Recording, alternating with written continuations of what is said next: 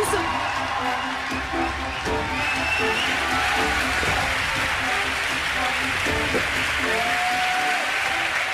les petits.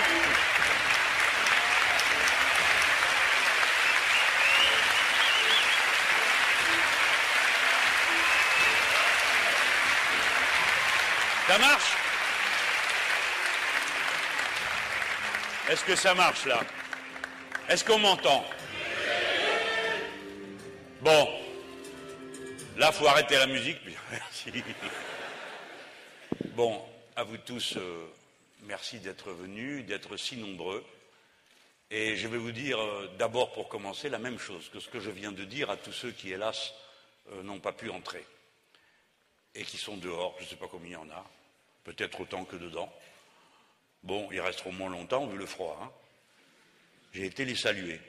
Je leur ai dit que je leur présentais des excuses après les remerciements que je dois à tous ceux qui se sont donné le mal d'organiser cette soirée. Des militants, des bénévoles. Et attention,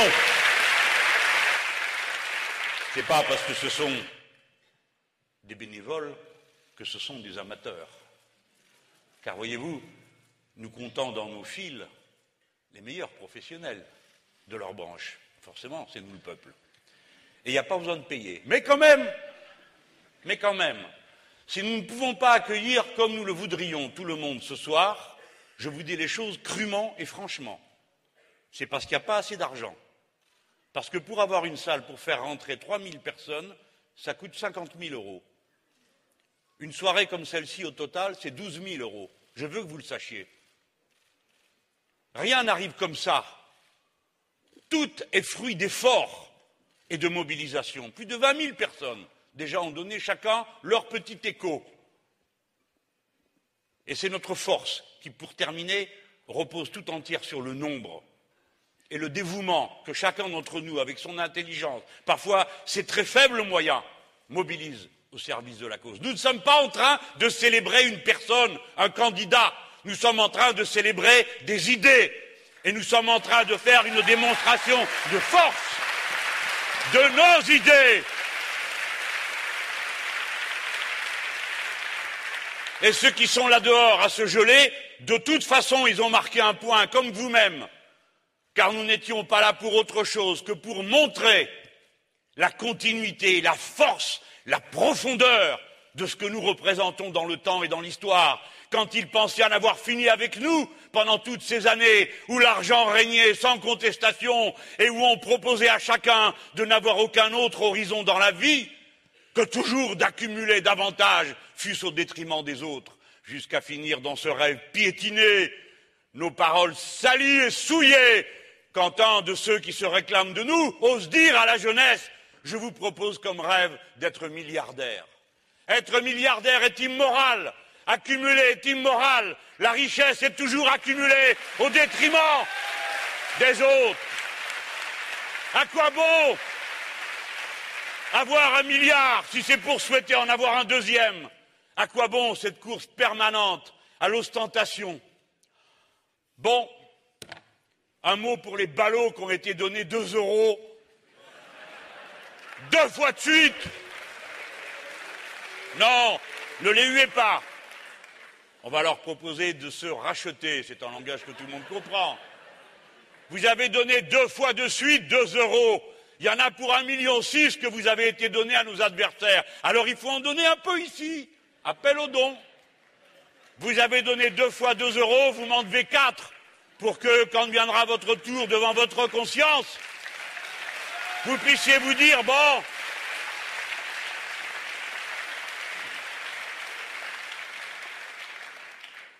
pourquoi est-ce que je suis venu à Bordeaux? Eh bien, parce qu'il y a cinq ans, j'étais à Talence. Et qu'aujourd'hui, nous ne serions ni si nombreux, ni si déterminés, ni si nouveaux pour certains d'entre vous, compte tenu de votre âge, si auparavant nous n'avions déjà accumulé et rassuré cette force en lui montrant qu'elle existait, comme nous avons commencé à le faire en 2012 en nous rassemblant à 4 millions avec le même bulletin de vote. Mais je pourrais aussi être venu pour, s'il vous plaît, Allez. Voilà.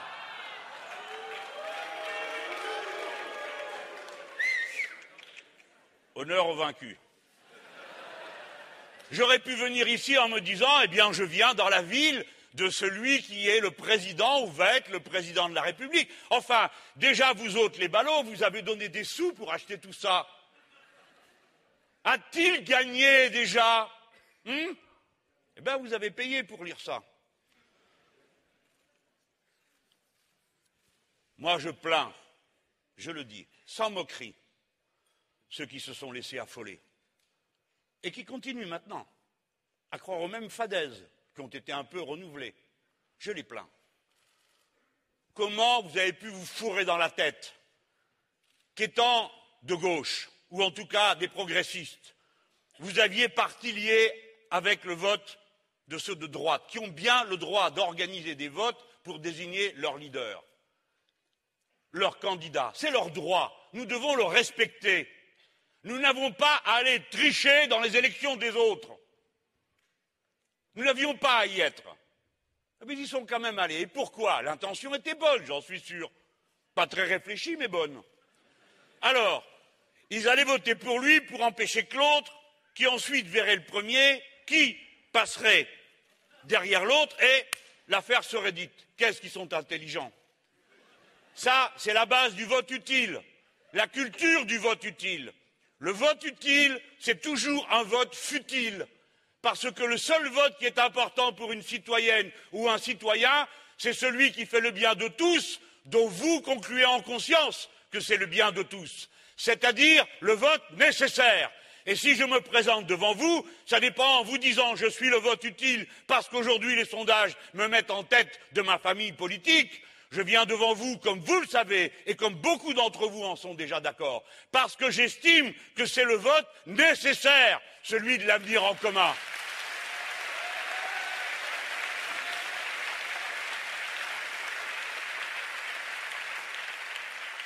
Nous autres, nous sommes comme nous sommes pour plein de raisons. Et pas seulement à cause de ce que nous dit notre feuille de paye. La vôtre, moi la mienne, ça va. Vous le savez bien. Mais justement, je m'adresse aussi à ceux qui sont dans ma situation matérielle confortable. Ceux qui ont une bonne situation doivent courir devant pour aller aider les autres, parce que c'est eux qui ont les moyens et le temps qui les met à la disposition des autres.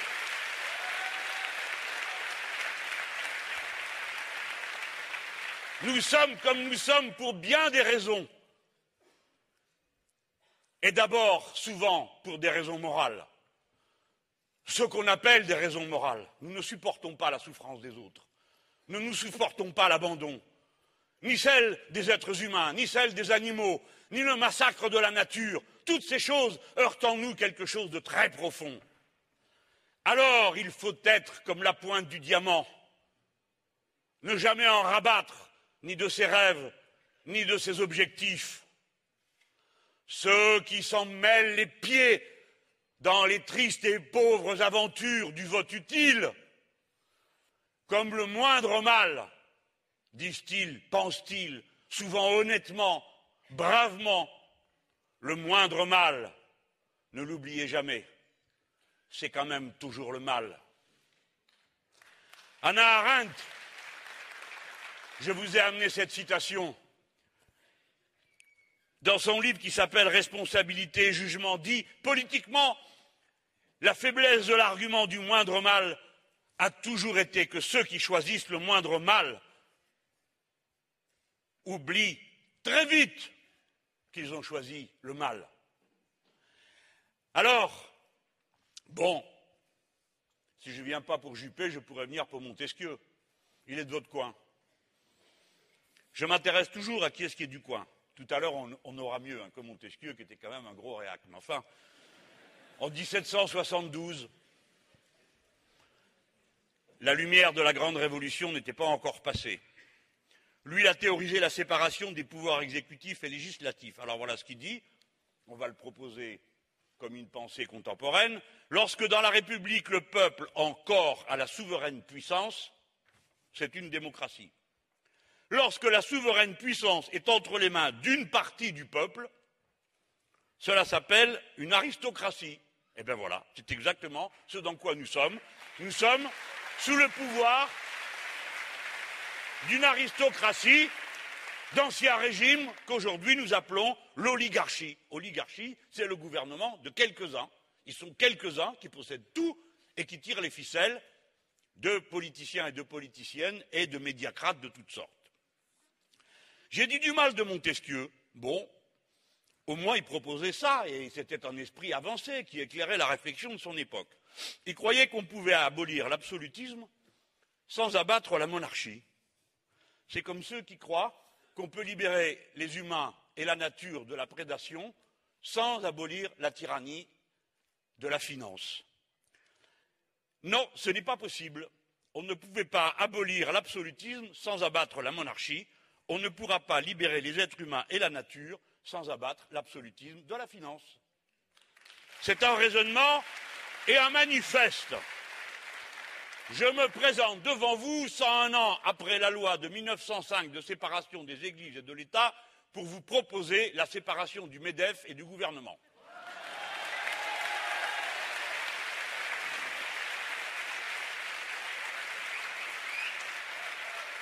La chose extraordinaire, c'est quand même, tout à l'heure on a montré M. Juppé, c'est qu'ils ont fini par trancher, c'est bien, ça c'est pas extraordinaire. Et ils ont désigné un candidat, qui est M. Fillon, à qui. Mais c'est complètement immoral. Donc, on va dire une chose. Voilà un candidat qui est surtout et d'abord entouré d'une bande de menteurs. Ce n'est pas rassurant. Maintenant, J'en viens au fond, parce que c'est de cela dont il va être question ce soir, et des arguments qu'il faut que nous portions en nous, qui doivent essayer d'éclairer notre regard sur la situation que nous vivons. C'est une bonne chose que la droite ait choisi M. Fillon, parce que c'est un cas politiquement clair. Il propose une synthèse qui était contenue, peu visible, manifester de ce qu'est vraiment la droite dans notre pays, c'est-à-dire deux choses le libéralisme économique le plus absolu et le conservatisme intellectuel et moral le plus total. Et il en est une bonne synthèse. C'est pourquoi, pour ma part, je me réjouis du fait que nous allons pouvoir confronter nos idées, car nous sommes l'exact inverse de cela. Mais pour pouvoir avoir ces débats, il faut des gens qui assument leur position. Et celui-là, m'a l'air d'être prêt à les assumer, sans faux semblant, sans fausse casquette, sans faux nez, sans masque, sans déguisement. Et c'est pourquoi je serais heureux s'il acceptait le débat que je lui propose, devant tout le monde, pour qu'on entende au moins un soir. Le choc, naturellement courtois, c'est comme ça qu'on le ferait, des deux visions du monde. Parce que ce qui est en cause, ce sont deux visions du monde. Au fond, ce sont les deux cohérences que nous incarnons, lui et moi, en votre nom. Quelle cohérence D'un côté, suivant la vieille maxime, le nôtre, l'idée qu'il y a un avenir en commun et que c'est ce commun qui permet cet avenir pour l'homme, l'être humain, on va dire, et son rapport à la planète. En gros, s'il fallait prendre une petite formule, on dirait c'est euh, un pour tous, tous pour un.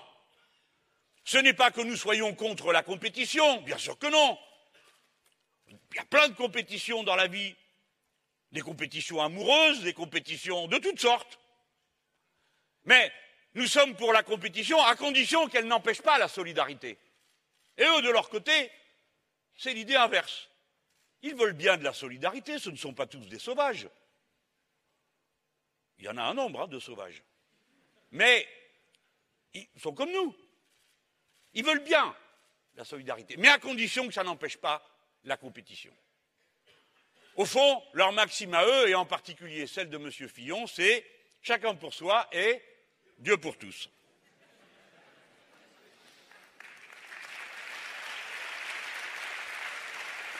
Ce qui va nous, mettre en mouvement, nous, ce qui va organiser la cohérence du programme, l'avenir en commun que je vous demande de livrer, c'est une vision d'ensemble. Là, je viens de vous en livrer le principe moral, mais après, il y a le mode d'exécution. Mes amis, nous, nous sommes conscients du fait qu'on règle les problèmes à partir des problèmes, pas à partir de seulement l'idée qu'on s'en fait. Le problème urgent et immédiat est celui qui va retentir comme un défi qui va nous permettre d'avancer.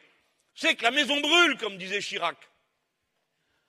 Franchement, quand 60%, 50% des espèces vertébrées ont disparu de la planète, quand la chaleur est montée de 20 points au-dessus du seuil auquel il est normal qu'elle se trouve dans l'Antarctique, est-ce que vous croyez vraiment qu'à ce moment-là, la question qui se pose, c'est celle de l'ISF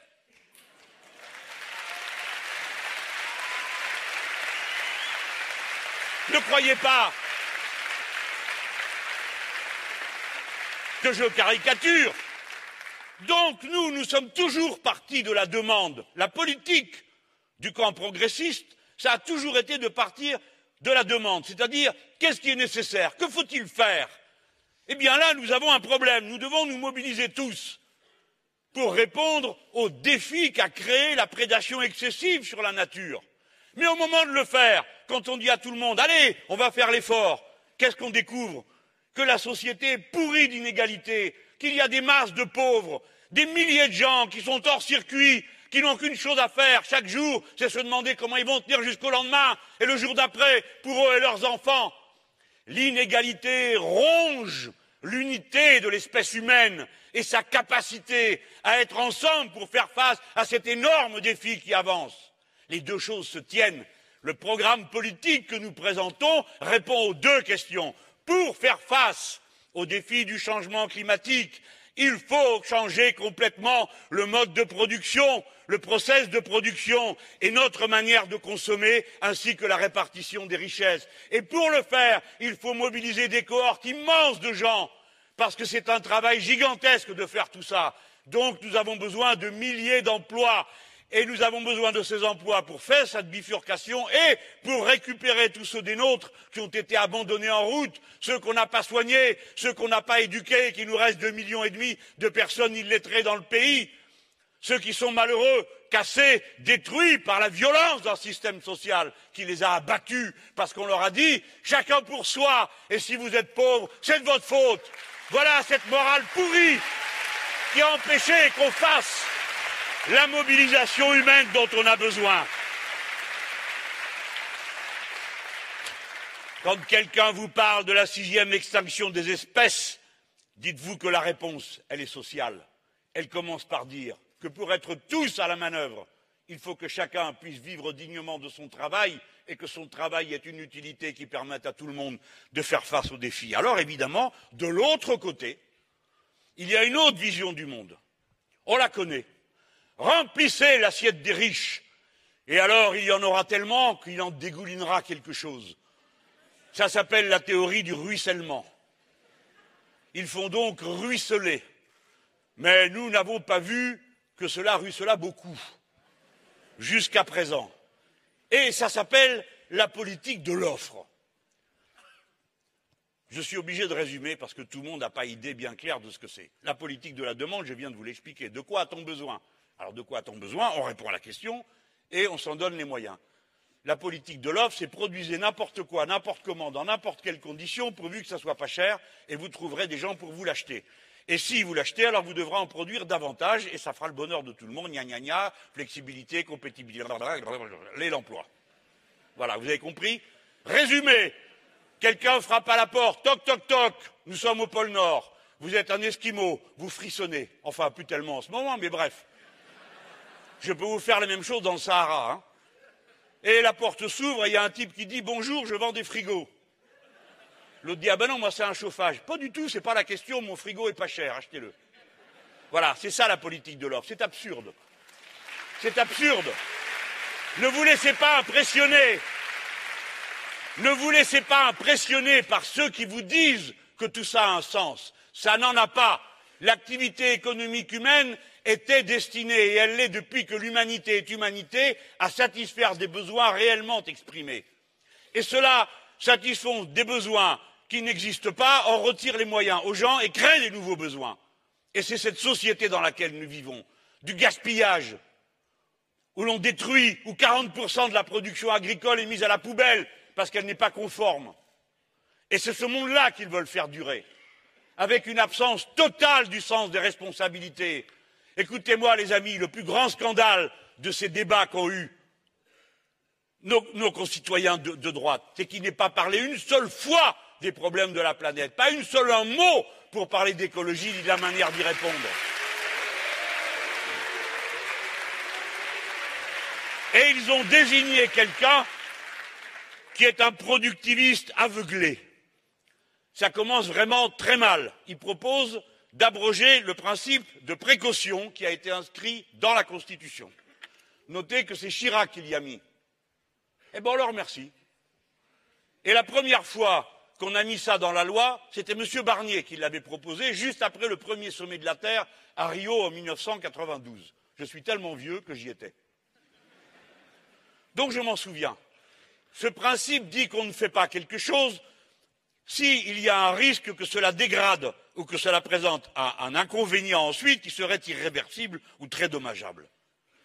Est-ce qu'il y a aujourd'hui une abondance de recours qui fait qu'à cause du principe de précaution, tout est bloqué? Jamais de la vie, il n'y en a pas eu un seul. Alors pourquoi il le retire? Par pure idéologie. Parce qu'il pense que le problème ne se pose pas.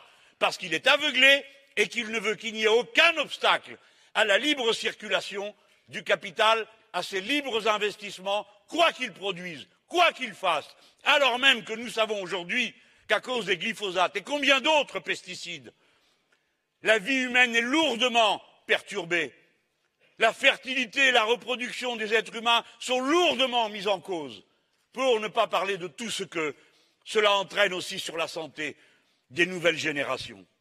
Le même homme propose de prolonger les centrales nucléaires de 40 à 60 ans. Écoutez, franchement, après Fukushima, non, quoi. Non, il faut y réfléchir avec sérieux. Moi, vous savez que je suis pour la sortie du nucléaire. Je n'ai jamais cru une seule seconde qu'on irait, on appuierait sur un bouton et il n'y a plus de nucléaire. Il y en a pour 20 ans ou 25 ans à en sortir. Mais c'est dangereux dès maintenant. Et le dire, ça n'est pas mettre en cause ceux qui y travaillent, ni ceux qui ont fait tourner tout ça jusqu'à aujourd'hui dans des conditions de sécurité qui font que les incidents n'ont jamais dégénéré en accidents. Mais quand ça devient dangereux, ça l'est pour de bon. Je ne vais pas vous faire peur, mais c'est quand même à côté de chez vous qu'il y a la centrale du Blayet. Oui, ben, il faut y penser, hein. Moi, je vous dis, je la fermerai. Mais je voudrais que vous compreniez une chose. C'est que pendant que nous sommes en train de parler, le changement climatique fait monter le niveau de la mer. La dernière fois, grâce à un ingénieur particulièrement intelligent, nous avons été saufs, parce qu'il a compris qu'avec un vent de 140 km heure et des creux de 7 mètres, les prises d'eau allaient être bloquées et que donc la centrale aurait un accident. Cet homme a compris qu'il fallait arrêter la centrale et il a bien fait parce que son pronostic s'est vérifié. En effet, les prises d'eau ont été bloquées. Vous êtes à 50 kilomètres de cette histoire. La flotte monte. De toute façon, que vous soyez content, que vous le vouliez ou pas, que M. Fillon accepte l'idée qu'il y a un changement climatique ou qu'il ne l'accepte pas, de toute façon, il a lieu. Et donc, le niveau de la mer monte. Et donc, dans 20 ans, dans 30 ans, quand on arrivera au bout du cycle qu'ils décrivent, la probabilité que la centrale soit noyée sans avoir rien besoin d'autre que de cette montée des eaux cette probabilité est extrêmement élevée. Le responsable politique doit prendre en compte des problèmes de cette nature en ajoutant que nous avons une difficulté. Nous ne savons pas réellement démonter les centrales. Celle sur laquelle nous avons commencé à le faire, dix ans après, on y est toujours. C'est une grande difficulté technique. C'est pourquoi, contrairement à ce que disent certains, démanteler le nucléaire, qui ne garantit nullement notre indépendance, parce qu'il faut aller chercher le combustible dans des pays où on n'est pas toujours bien disposé à nous le donner. Entre autres choses, eh bien, si nous voulons sortir du nucléaire, c'est un défi technique et scientifique et de recherche immense. D'abord parce qu'il faut mettre en route tout le reste pour que ça marche. Je sais très bien que si vous m'élisez, je ne peux pas me contenter de dire à tous les Français ah ben écoutez, on va en sortir sans expliquer ce qu'on va faire d'autre. Ce qu'on va faire d'autre, c'est développer toutes les autres énergies. Il nous faut du 100% renouvelable. J'ai passé, vous savez, le programme, ça fait un moment qu'on travaille dessus. Ne hein. croyez pas que j'arrive en sortant ça de mes poches. Et les discussions avec les amis, et avec les camarades, et avec les spécialistes, avec des gens qui ne sont pas forcément nos amis politiques, mais à qui le simple fait qu'on propose un horizon de développement de leur propre intelligence, de leur capacité de savoir, soulève d'enthousiasme. Nous avons besoin que dans les deux premières années du mandat, on installe par exemple en mer une puissance de production électrique, ce qui est faisable dans les deux premières années, équivalent à au moins une centrale ou deux, pour que les Français comprennent que c'est possible, qu'on sait le faire. Nous avons par milliers les jeunes gens et les moins jeunes, femmes et hommes, ingénieurs, techniciens, ouvriers hautement spécialisés qui savent faire tout ça. Parce que c'est de très haut niveau technique, contrairement à ce que croient les imbéciles qui nous disent sans cesse qu'on va retourner dans les cavernes et s'éclairer à la bougie, comme ils nous le disent. Ou qui croient qu'ils ont répondu à tout en disant Ah, bah, faire des voitures électriques. Ah oui, Benet, tu la trouves où l'électricité? Pour un million de voitures électriques, il vous faut une centrale nucléaire de plus. Vous appelez ça une solution? Non, ça n'en est pas une aussi longtemps qu'on ne sait pas produire de l'électricité, quand je dis on ne sait pas, qu'on ne peut pas produire de l'électricité dans de nouvelles conditions. Alors maintenant, voilà ce qu'il a trouvé l'autre. Donner la main au marché pour les énergies renouvelables. Non, ça c'est donner le portefeuille, je connais. C'est la privatisation des profits. Par exemple, on a donné la main au marché pour les ports dans notre pays. Les ports, les bateaux, hein. Pas les cochons. Les cochons, il y a longtemps que il y a longtemps que c'est le marché qui décide, mais rigolez pas, c'est triste. Parce que comme c'est le marché, quand ça marchait, eh ben, ils ont fait d'immenses élevages où les animaux sont traités d'une manière ignoble, et l'année d'après, comme il y a trop de jambon, il y a trop de porc, eh ben, clouf, tout s'écroule. Et les pauvres gens qui ont fait cet élevage et les pauvres bêtes qui ont enduré le martyr que vous savez, tout ça pour rien. Pour que la main du marché fonctionne. Voilà. Alors là, ils proposent de donner la main au marché. Bref, les porcs, on les a privatisés. OK Eh bien maintenant, nous voilà rendus au point où les fameux privatisés viennent demander à l'État quoi De désembourber les ports. Ah bon, on croyait que le marché allait régler le problème Que vous étiez là pour faire des investissements Non, vous êtes là que pour prendre. Nous avons donc des raisons légitimes de nous méfier du marché pour régler ce genre de problème. Et vous allez voir, le plus beau va vous arriver bientôt. Peut-être que vous ne le savez pas. Mais l'Union européenne, l'Europe qui nous protège, a décidé de vendre tous les barrages hydroélectriques au privé pour que ça soit plus compétitif. Et vous pensez qu'immédiatement, des investisseurs pleins de milliards se sont dit mais quelle joie Courons tout de suite, mettre le béton qu'il faut pour euh, entretenir ces barrages dont 25% ont plus de 70 ans. Tous étaient tellement contents de se dire vite, courons, payez les employés qui ont fait tourner ça pendant tant d'années, augmentons leur nombre parce que vous savez, il y en manque. L'autre jour, je suis allé dans une centrale Oh ben moi, je suis, j'aime les machines. Hein. C'est parce que j'ai fait philo. Je pense qu'il y a un truc euh, qui n'a jamais été réglé en moi. j'aime les machines, j'aime qu'on m'explique comment ça marche et tout. Alors me voilà là-dedans, un truc, vous savez, des années 60, une merveille. Ah, mais quand je dis une merveille, une merveille. C'est-à-dire que non seulement c'est beau, c'est dans la montagne, mais ils ont fait le sol en marbre, euh, une immense fresque à la gloire de l'électricité, et vous avez les gars d'EDF qui sont là, les filles font les choses, tout très bien. Et en passant, j'en vois trois qui étaient en train de réparer un truc. Je vais vers eux, je dis bon, qu'est-ce que vous faites là, les gars? Bon, c'était trois hommes. Et euh, bon, alors qu'est-ce que vous faites? Ben nous, on est en train d'installer un stator. Si vous ne le savez pas, il y a un stator et un rotor. Le stator, c'est ce qui bouge pas. Le rotor, c'est ce qui tourne. Ah bon? Et on parle comme ça, gentiment. Et le hasard, il y en a un qui dit Mais vous savez, Monsieur Mélenchon, je vais vous dire une chose. J'ai été à la même école primaire que vous. C'est le hasard, non? De la vie, c'est incroyable que le militantisme politique va. L'école primaire où je suis allé, moi, vous n'êtes pas prêt d'y aller, hein, c'est l'école Bercher à Tanger. Alors, mais quand même, je lui dis, mais dites donc, vous, si vous êtes allé à la même école primaire que moi, vous avez quel âge? Vous avez plus de 60 ans, qu'est-ce que vous foutez là? Vous n'êtes pas à la retraite? Ben, Il me dit, ben non, je ne peux pas. Pourquoi? Ben Parce que voilà, ils n'ont pas renouvelé les équipes. Alors, notre entreprise qui fait de l'entretien, on a changé je ne sais pas combien de fois de patron, mais ils n'ont pas recruté. Alors maintenant, je suis obligé de revenir pour expliquer aux plus jeunes comment on fait. Parce que faire un stator, c'est un travail, bien sûr, qui se lit, qui s'apprend à l'école. Hein, que celui qui croit qu'on travaille qu'avec sa main, c'est celui qui ne sait pas qu'il y a un cerveau au bout de la main. Vous en entendez des imbéciles le dire sans arrêt, ça Hein l'intelligence de la main, bah, l'intelligence de la main, ça commence par l'intelligence tout court, c'est-à-dire par le cerveau. Et si vous ne le remplissez pas, vous n'avez pas des mains habiles. Je vous dis ça, je vous dis ça parce que les messieurs dames qui ont voté pour M. Fillon, et M. Fillon, il dit qu'il faut construire, développer l'apprentissage. Forcément, il n'y en a pas un qui a son gosse en apprentissage, donc il trouve ça très bien pour les autres. Ils n'y connaissent rien. Bien sûr qu'il y a des métiers où il faut de l'apprentissage. Mais s'il y a ici des gens qui ne savent pas pourquoi on va en apprentissage, c'est souvent parce que, bon, tu peux t'embêter à l'école, mais tu pourras aller au lycée professionnel. Pourquoi tu vas en apprentissage? Ben, Parce que aussi, ça met du beurre dans les épinards. Il ne faut pas tourner autour du pot. Il faut dire la vérité comme elle est. Et c'est comme ça que ça se passe. Alors, bien sûr qu'il y a des métiers où c'est un bon passage, mais je vais vous dire, si c'est ça leur idée, de mettre tous les mômes en apprentissage, alors ça, c'est une vraie bêtise. Ils voulaient déjà en mettre 500 000. Ils ont donné 1000 euros de primes à qui embaucher un apprenti. Et à quoi ils sont arrivés? Il y en a moins qu'avant. Voilà. Pourquoi? Il y en a moins qu'avant? Mais parce que les parents et les jeunes, s'occupent de l'avenir et voient bien que pour eux, ce n'est pas par là que ça passe. Moi, c'est l'inverse. Pour accomplir le programme que nous avons, notamment le chapitre écologie, nous avons besoin de millions, pas de milliers, de millions de gens formés à haut niveau technique. Et si vous ne le savez pas, parce que vous avez des préjugés de classe ou de caste, mais un bac pro, c'est pas pour rien que ça prenait quatre ans. C'est parce que c'est difficile. Faire de la maintenance de systèmes automatisés, faire de la métallerie, faire de l'électricité, tout ça a monté. Il faut des savoirs abstraits pour savoir faire tout ça.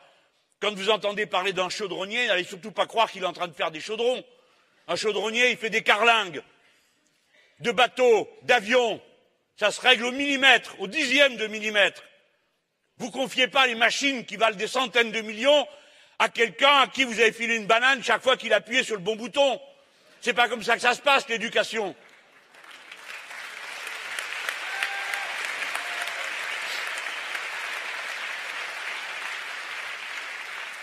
Voilà ce qu'ils ont trouvé pour développer le pays, libérer l'énergie du marché, blabla.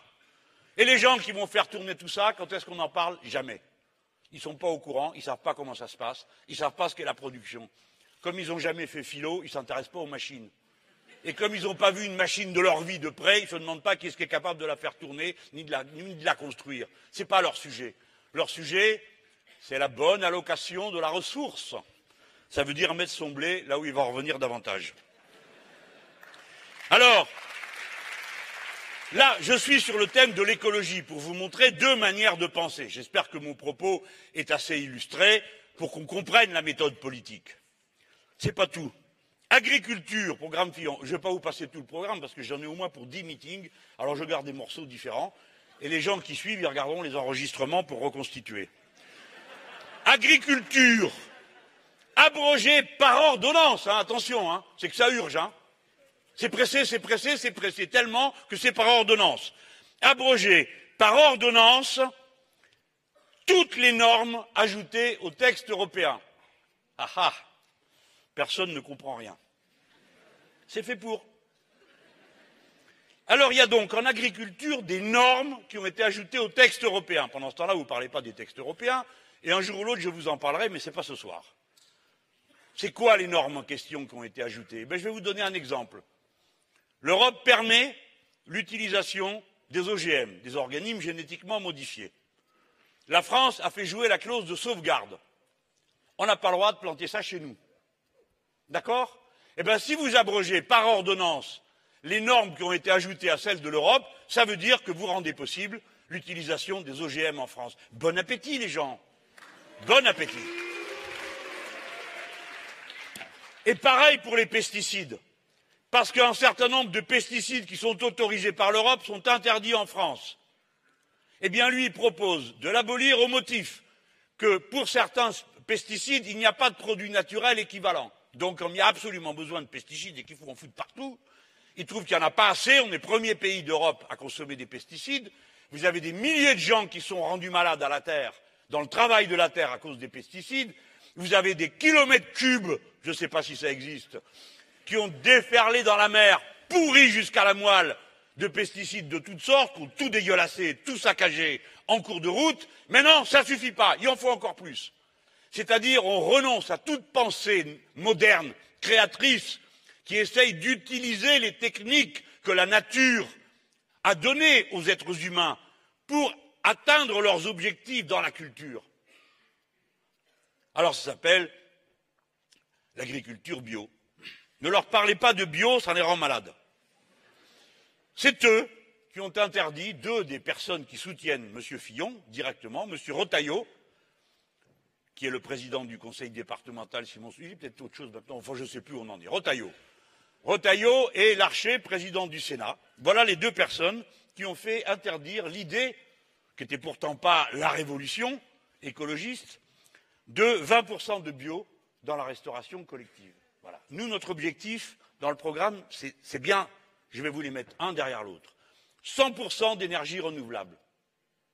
Donc, on va savoir comment le faire.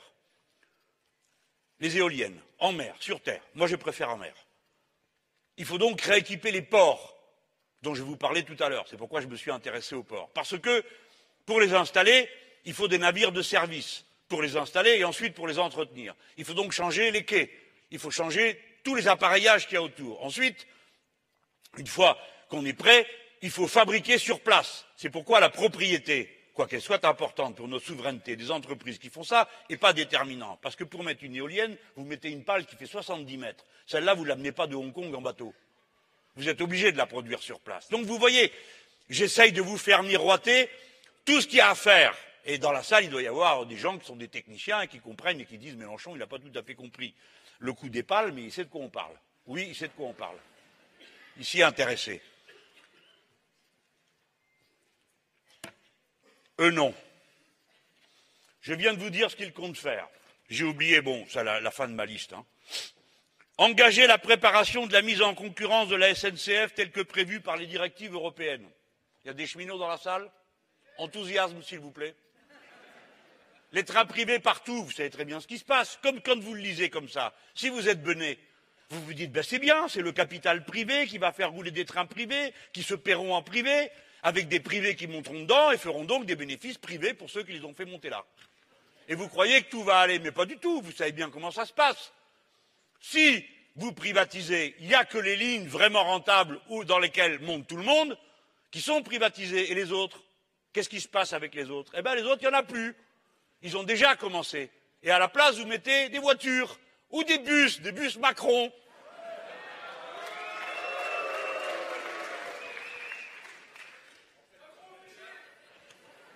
Ben oui, tout ça, c'est tout du pareil au même. C'est deux logiques. Ou c'est la logique du service public et du bien commun, ou bien c'est la logique de la magie de la main privée, du capital privé qui sait à quel endroit il faut aller et tout. Ah ben c'est clair, le capital il sait où aller, il va là où c'est rentable. Et une ligne qui n'est pas rentable de leur point de vue, pour nous elle est rentable. Parce que quand il y a un quart de moins, quand il y a une voiture de moins sur la route, nous on compte aussi tout ce qu'il y a en plus dans la nature, tout ce qu'il y a en plus dans le fait que vous prenez moins de risques, dans le fait que ça peut être plus confortable. Donc notre comptabilité à nous, elle est globale, elle englobe tous les aspects de la vie humaine. Pas seulement un moment, le moment où vous venez, vous achetez votre billet, s'il est plus cher ou s'il est moins cher. Résumé, je vous ai dit que pour cet homme, le principe de précaution, le nucléaire, les énergies renouvelables, l'agriculture bio, non. Il n'en veut pas. Vous êtes prévenus. Quant à nous, que ferons-nous? Non seulement on n'enlèvera pas le principe de précaution dans la Constitution, celle qui aura à écrire, mais on proposera que dans celle qui a à écrire, on y mette la règle verte. La règle verte, ça sera une chose extraordinaire, qui va nous situer aux avant-postes de l'humanité, comme un peuple qui est conscient de sa force, de son niveau d'instruction, et donc de sa responsabilité devant l'humanité universelle.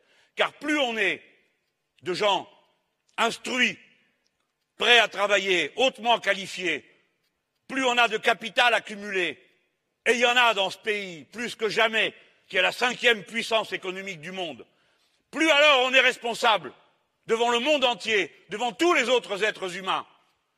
Et c'est à nous de mettre au point les techniques, les moyens qui permettent aux autres d'en faire autant que nous. quoique bien souvent, il faut aller apprendre auprès des autres comment on fait. Mais c'est à nous de mettre à la disposition de ceux qui nous disent mais on ne vous demande pas votre argent, on ne vous demande pas vos grosses larmes, comme je l'ai entendu dire par mes amis et camarades d'Afrique. On en a assez de votre compassion, nous disent-ils. Car figurez-vous qu'il y a aussi en Afrique, pour le cas où vous ne le sauriez pas, une très importante catégorie de gens qui ont été formés, éduqués, qui sont de très haut niveau, que souvent on leur pique pour les faire travailler ici, alors qu'ils ont été instruits là-bas avec l'argent des gens qui se trouvent là-bas, mais qu'on fait fuir parce qu'on ruine les économies africaines. Eh bien, qu'est-ce qu'ils nous disent? Qu'est-ce qu'ils nous demandent? C'est dans les rapports de l'ONU. Là, c'est une Française qui préside ça, qui s'occupe de ces questions de développement. Qu'est-ce qu'on nous demande? Pas cinquante mille trucs. Premièrement et surtout, aidez-nous à avoir de l'énergie. Nous, Français, nous savons le faire. Nous pouvons proposer les machines et les brevets, et eux, ils savent faire avec les machines et les brevets, parce qu'ils sont comme nous, équipés d'un cerveau. Les machines et les brevets pour se produire de l'énergie à partir de la luminescence, pas du soleil, de la luminescence. On sait le faire. Il y a une boîte qui faisait ça, ça s'appelle Nexis. Il y avait même une chaîne de montage. Si on avait utilisé cette méthode, pour vous donner une idée, je ne sais pas si vous voyez comment est Marseille, il y a une grande tour, on la voit, voit que ça. Bon, allez, prenez la tour Montparnasse à Paris. C'est la même chose. On l'aurait couverte de ces verres, la tour, elle devenait positive, c'est-à-dire qu'elle ne consommait pas plus d'énergie que celle qu'elle produisait, qu'elle produirait. Non seulement la tour, mais tout l'arrondissement. On sait le faire. Ce qu'il faut libérer, ce n'est pas le capital, c'est l'intelligence, les moyens de faire, et c'est le capital qu'il faut emprisonner.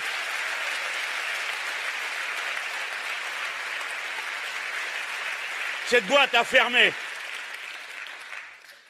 À mesure, je vous raconterai des histoires comme ça d'entreprises, parce que quand même, je me balade beaucoup et je n'ai pas les yeux dans la poche. Tous ces gens sont prêts à faire, d'avoir comme réponse, vous pouvez bien mourir en mer si vous ne savez pas nager. Parce que c'est ça qu'on fait. Et ça, c'est ignoble. Bref, on nous demande de l'aide intellectuelle, ou plus exactement, de mettre à la disposition de tous des moyens techniques,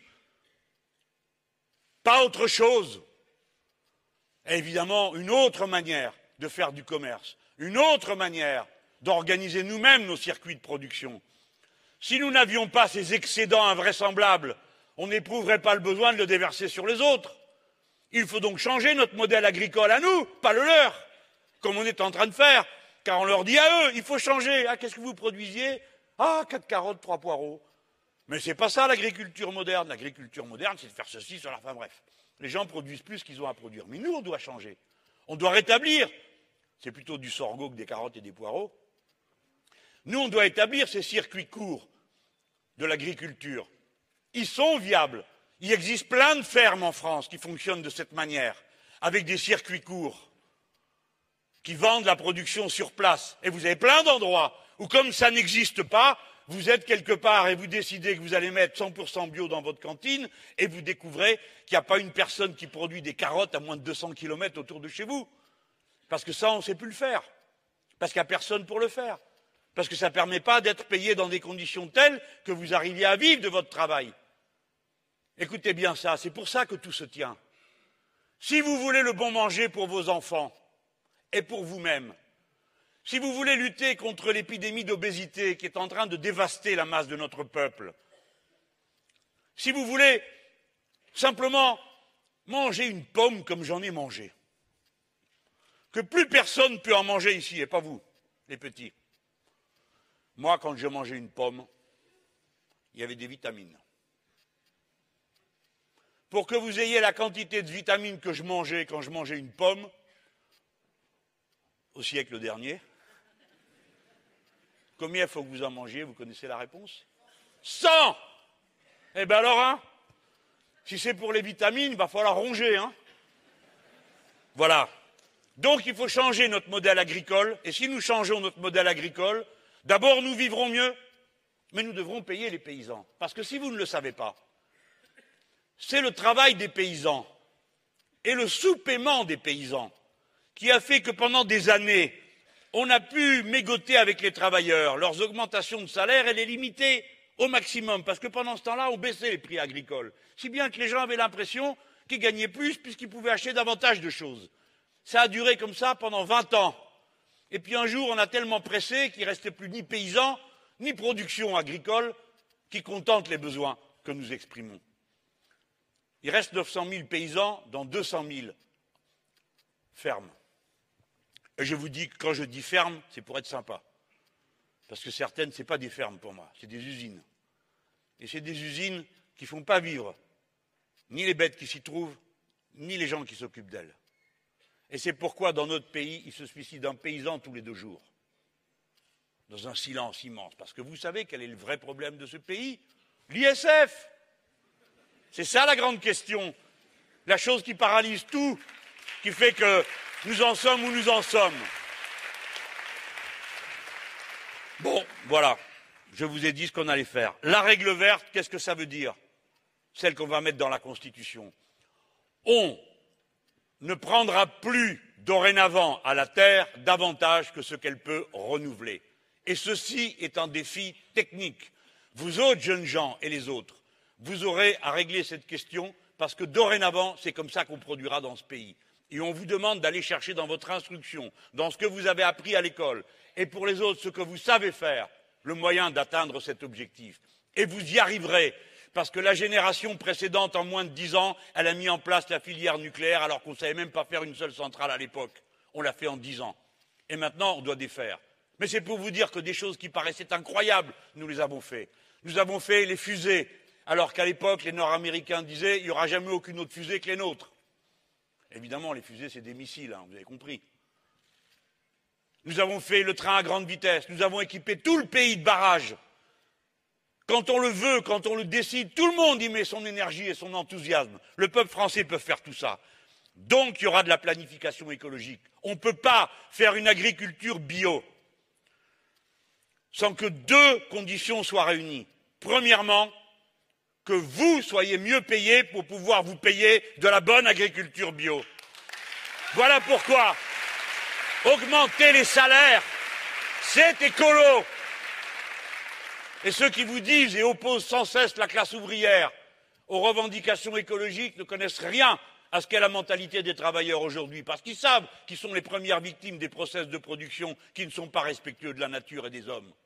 Et deuxièmement, parce qu'ils connaissent toutes ces réalités que je viens de vous décrire. Deuxième condition, il faut préparer les gens. Si vous voulez faire une agriculture bio, il nous faut 400 000 paysans de plus. Je ne vais pas les trouver en comptant dans vos rangs. 1, 2, 3, 4, 5, t'es paysan. 1, 2, 3, 4, 5, t'es paysan. Ça, c'est Paul Pot qui fait ça. Pas nous. Nous, on ne sort pas les gens des villes pour aller les coller à la campagne. Il faut donc proposer. Il faut éduquer. Il y a plein de jeunes gens qui ont envie de faire ces métiers-là, à condition qu'on ne vienne pas leur dire Eh bien maintenant, voilà ce qu'on te propose pour le restant de tes jours. Une paye de misère, tu restes tout seul à la ferme et tu es au cul des vaches tout le temps. Pas de vacances. Pas de soirée. Non, c'est donc la condition sociale des paysans et la condition culturelle des paysans qu'il faut les aider à transformer de fond en comble. Et dans la paysannerie française, la tradition existe qui permet ce changement. Si vous ne le savez pas, c'est dans la paysannerie que sont souvent les formules socialistes les plus avancées de mise en commun, de coopérative, d'utilisation en commun des outils de production et combien d'autres choses. Donc, le milieu est prêt. Mais nous, on doit planifier comme je vous l'ai dit tout à l'heure, si vous voulez installer des éoliennes, eh bien, vous êtes obligé de réfléchir à tout le reste. Sinon, vous ne savez pas de quoi vous parlez. Ce n'est pas sérieux. Alors on me dit, ah, la planification. Heureusement maintenant, et M. Hulot ce matin dit comme moi. Il dit, il faut planifier. Ben oui, il est sérieux. Vous ne pouvez pas dire aux gens que vous allez faire ceci et cela et rien organiser. C'est ça que ça veut dire planifier. Ça ne veut pas dire que vous êtes dans un bureau à Paris et que vous décidez combien de fraises on va produire à Marseille. Ça, c'est absurde. Ce n'est pas ce que nous proposons. Et la planification, elle doit reposer sur un mécanisme souple et large, très largement décentralisé. Les réseaux doivent être nationaux, mais la production, elle doit être locale, reposer sur l'intelligence de ceux qui savent qu'à tel endroit on peut faire ceci, à tel endroit on peut faire ça. Par exemple, je vous ai parlé d'éoliennes, je pourrais vous parler d'hydroliennes. Les hydroliennes, on met ça dans la mer. on ne peut pas en mettre partout. Il faut qu'il y ait des courants extraordinaires. Vous verriez ça, c'est une machine extraordinaire. Là, les pales, elles font 9 mètres, celles qu'on a mis, euh, combien de mètres là, de coulée. C'est un endroit où il y a un courant d'enfer. Donc ça se prend des parpaings comme ça, qui arrivent dans les pales, ping Le truc doit être calculé pour résister à tout ça et transformer en électricité l'énergie qui vient de la mer. L'énergie qui est dans la mer, elle est gigantesque. Il y a 75 fois ce dont on a besoin sur Terre, dans les mouvements de la mer. Et tant qu'il y aura la Lune, il y aura des mouvements de la mer. Après, ben, les suivants se débrouilleront. Hein. D'accord? Mais pour nous, c'est ça. Mais c'est un bien grand mot. On dit hydrolienne, alors tout le monde prend un air très intellectuel parce que ça va dire hydrolienne. Mais des hydroliennes, les amis, dans ce pays, il y en a eu des dizaines de milliers, hein, pendant des générations et des générations. on n'appelait pas ça hydrolienne, on appelait ça moulin. Moulin à eau, il y en avait partout. Des moulins à eau pour en mettre partout. D'ailleurs, vous en avez un ici, d'après ce qu'on m'a dit à Bordeaux, sous un pont qu'on essaie évidemment à pas mettre des trucs de 9 mètres de, débattement, mais on peut en mettre partout. Donc on peut assurer cette conversion vers le 100% renouvelable si on planifie correctement. Voilà. Ça, c'est. Vous avez donc bien deux façons d'aborder ce problème. Je suis parti de l'urgence la plus importante, celle que nous avons comme responsabilité d'être humain. Vous êtes obligé de vous poser la question qu'est-ce qu'on fait en face du changement climatique? Qu'est-ce qu'on fait concrètement? Dire pas simplement regarder ou se lamenter, faire. On peut le faire et on peut être une nation de pointe. Il y a plein de pays qui ont déjà mis au point toutes sortes de techniques. C'est donc pas si compliqué que ça. Et pendant ce temps, leur priorité, ce n'est pas celle-là. Je vous ai amené un petit film qui va vous présenter quelle est leur priorité et avec quelle méthode. C'est pas long. Moi, ce que je veux, c'est que le 1er juillet, les deux ou trois ministres chargés des réformes, l'économie et les finances, le travail pour euh, l'essentiel, euh, arrivent avec des textes prêts euh, et dans une forme de blitzkrieg, euh, fasse passer devant le Parlement, en utilisant d'ailleurs tous les moyens que donne la, euh, la Constitution de la Ve République, les ordonnances, les votes bloqués, le 49-3, tout ce qui est nécessaire, fasse passer en l'espace de deux mois, sans interruption estivale, les six ou sept réformes fondamentales qui vont changer le climat euh, de l'économie et le climat du travail dans notre pays. C'est évidemment euh, pour moi l'abrogation des 35 heures et la suppression de la durée légale du travail et le renvoi à la négociation euh, dans les entreprises sans contrainte. C'est le nouveau code du travail, c'est la réforme de la fiscalité du capital, fondamentale pour relancer l'activité économique dans notre pays, c'est la réforme de l'assurance chômage, c'est la réforme de l'apprentissage. Euh, et c'est les mesures, les premières mesures euh, d'économie euh, sur le budget de l'État et sur le fonctionnement de l'État.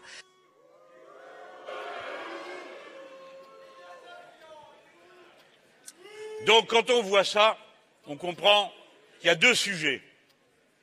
Mais avant les deux sujets, il y en a au moins. Vous ne pouvez pas dire que vous n'êtes pas prévenus. Vous ici, vous êtes prévenus. Je sais bien, sinon vous ne seriez pas venus. C'est bien qui est là. Mais maintenant, il s'agit d'aller expliquer aux gens ce qui se passe là, ce qui se prépare. Déjà, c'est la méthode. Vous avez entendu le mot un blitzkrieg. La guerre éclair.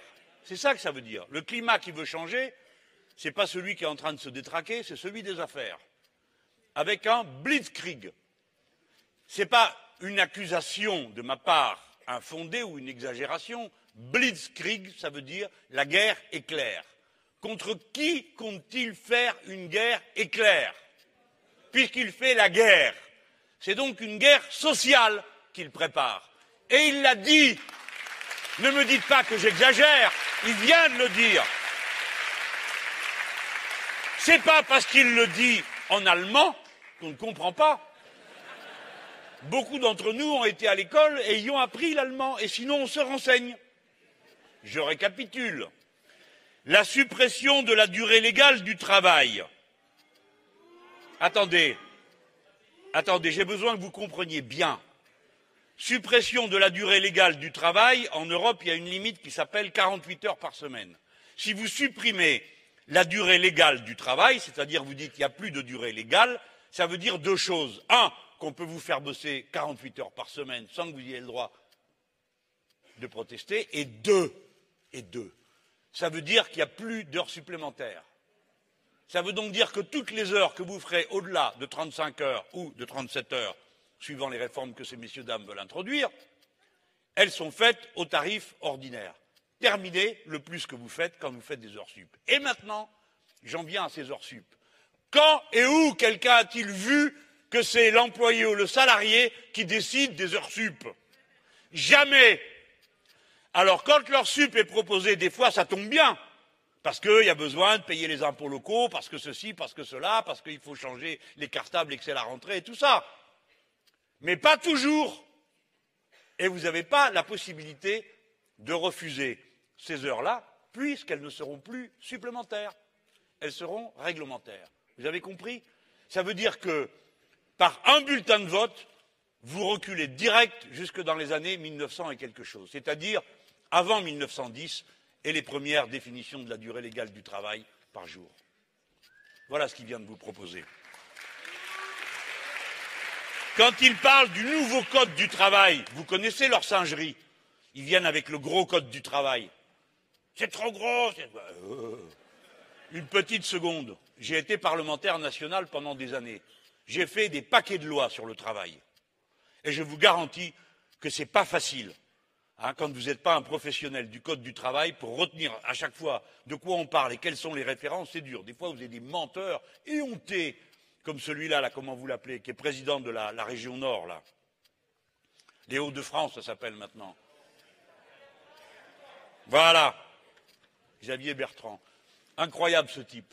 Il mentait dans l'hémicycle, mais vous savez, à vous couper le souffle. Il dit Ah oui, oui, euh, euh, bon, bon, je ne vais pas vous raconter cette histoire, mais bref, il ment.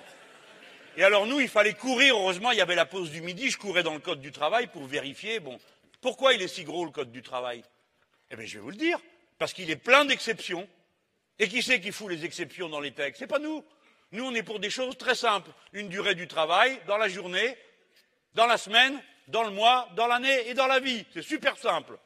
La paye par heure, par mois, etc., etc. C'est super simple. Mais eux, ils n'arrêtent pas de mettre des choses. Et après, ils disent ça fait beaucoup. Eh bien, très bien. Si tous les livres qui sont un peu trop gros doivent être déchirés en deux, ben prenez l'annuaire.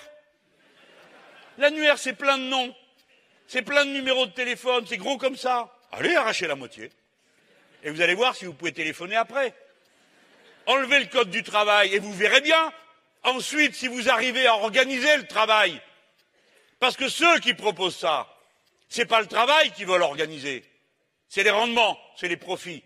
Parce que pour que le travail fonctionne, il suffit d'aller demander à n'importe quel chef d'équipe si vous vous méfiez du gars ou de la fille qui est du rang. Et demandez-leur si on peut faire travailler les gens 48 heures à un niveau d'exigence de rentabilité comme celle que vous réclamez. Ce n'est pas possible, mesdames, messieurs. Vous tuerez les gens au travail. Ils s'abîmeront. Ils auront des morts. 500 565 personnes meurent sur leur poste de travail chaque année. Et vous n'en voyez jamais une seule à la télévision. Vous ne voyez pas l'ouvrier qui est tombé de l'échafaudage. Vous ne voyez pas l'homme ou la femme qui s'est fait couper les bras sur la machine. Jamais. Ces morts-là, elles ne sont pas peut-être assez exemplaires pour édifier le peuple dans la seule chose qui vaille, la peur de l'autre. 565 personnes par an meurent sur leur poste de travail. 230 000 personnes tous les ans malades à cause du travail. La souffrance répandue partout. Et vous les voyez qui disent que les gens ne travaillent pas assez. Et ils comparent des comparaisons qui sont seulement faites pour abasourdir et pas pour faire réfléchir. Ah bon, c'est ceux qui travaillent le plus qui sont les plus efficaces? Alors dans ce cas, j'ai la réponse. C'est les Roumains. Qui est-ce qui a envie d'avoir une économie française qui ressemble à celle des Roumains? Personne. Pourquoi? Nous travaillons moins parce que les machines permettent d'alléger la souffrance et, le nombre d'heures passées au travail. La baisse du nombre d'heures de travail nécessaires pour produire la quantité de richesse est permanente depuis un siècle. Et par conséquent, tout ce temps de travail qui est économisé, ou bien vous le répartissez également en faisant de la réduction du temps de travail qui permet l'organisation d'autres activités, ou bien vous le répartissez à la sauvage, Les uns travaillent sans fin et sans trêve, et les autres plus du tout, ils sont au chômage. C'est pourquoi la réduction du temps de travail qui fait horreur à ces gens est une mesure de bon sens, d'équilibre au travail, d'équilibre dans la société, qui va rapporter beaucoup d'emplois qui ont été créés, comme ça a été le cas quand nous avons fait les 35 heures, parce que ce sont les années où il y a eu dans tout le siècle la plus grande création de postes d'emploi. Et puis, vous aurez des gens qui vivront mieux, peut-être avec un peu plus de bonheur. Et le bonheur, ça finit toujours, puisque vous voulez tout mesurer, par du mieux-être pour toute la société. Mais vous ne le comptez jamais, vous autres, les importants, les puissants. Vous ne comptez pas le prix du malheur. Vous ne vous demandez pas si les 565 personnes qui sont mortes dans l'année ne nous manquent pas terriblement. Pas seulement, effectivement, ces choses-là ne comptent pas pour vous. Mais pour la société, pour tout ce que savait faire cette personne, pour tout ce qu'elle apportait, pour tout le bien-être qu'elle donnait aux autres. Le malheur a un prix, vous ne le comptez pas. La destruction de la nature a un prix, vous ne la comptez jamais. L'usure au travail a un prix, vous ne la comptez pas le blitzkrieg qui comporte la fin de la durée du travail, le nouveau code du travail, la réforme de la fiscalité du capital. Mm Ce n'est pas la peine que je vous raconte ce que c'est, vous savez d'avance. Ça veut dire qu'ils payent moins. La réforme de l'assurance chômage. La réforme de l'assurance chômage. Leur grande trouvaille, c'est plus vous êtes au chômage, moins vous êtes indemnisé. Pourquoi Pourquoi On a moins besoin à mesure qu'on est au chômage Pourquoi Ils pensent que vous êtes des gens qui ne voulaient pas travailler. C'est ça leur problème. Et voilà pourquoi ils veulent cette dégressivité. Je ne vais pas plus loin. La réforme de l'apprentissage, je ne sais pas ce qu'ils comptent faire, hein, mais je sais déjà que c'est une bêtise, vu ce qu'ils ont fait auparavant. Et après, ça, c'est les premières mesures d'économie vous avez entendues. Bon, bon, Là, j'étais sur le contenu, mais je vais venir sur la méthode. Il y a quand même un point dont je veux encore parler parmi leurs trouvailles. Il va augmenter, bon, la retraite, vous avez compris, à 65 ans, vous êtes prévenus. Fin du CDI, un contrat de travail unique à droit progressif. Alors les ballots, ils entendent droit progressif. Ils ne voient pas juste que ça commence par des droits dégressifs. Parce qu'avant, quand vous avez un CDI, c'est un CDI déjà qu'ils vous ont collé deux périodes d'essai de six mois chacune, qu'on peut renouveler, et, eh ben, et des CDD qui représentent 80% des embauches, et eh ben, tout ça, ils vous le mettent dans un contrat où vous êtes tous en période d'essai plus longtemps, tous en CDD plus longtemps, et à la fin, au moment d'être en CDI, vous êtes virés. Fin de la sécurité sociale. J'espère que vous allez aller voir le film La Sociale. Hein. Je ne sais pas s'il est déjà passé. Il faut retourner voir ça. Il faut, voir ça. Hein. Vous voyez comment des ouvrières, des ouvriers ont mis en place un système. Les pauvres, ils avaient tout sur le dos. C'est les communistes qui ont fait ça, avec Ambroise Croizat, et puis la CGT. C'était eux qui faisaient les caisses. Il y en avait des résistants. Je ne vous raconte pas le film, vous avez qu'à aller le voir.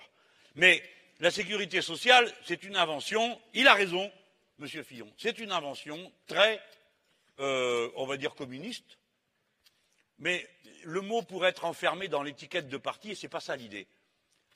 C'est une invention extraordinaire. Chacun donne selon ses moyens, mais reçoit selon ses besoins. Si vous êtes très malade, vous êtes soigné, quoi que vous ayez payé.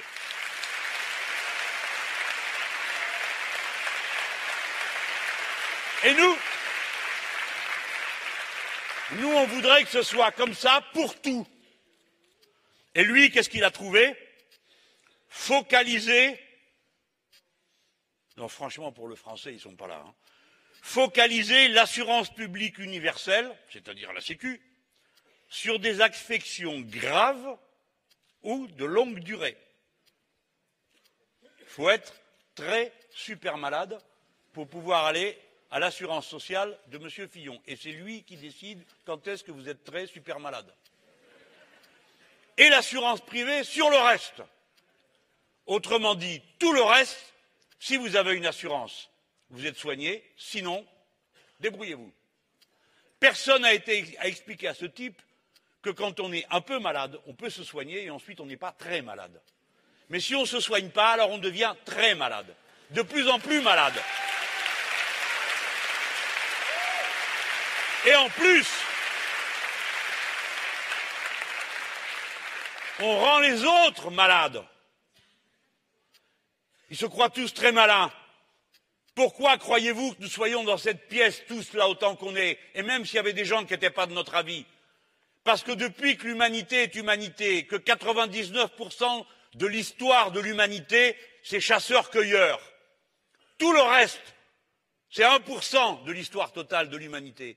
Pendant 99,9% du temps, les êtres humains qui ont survécu, c'est ceux qui s'entraidaient.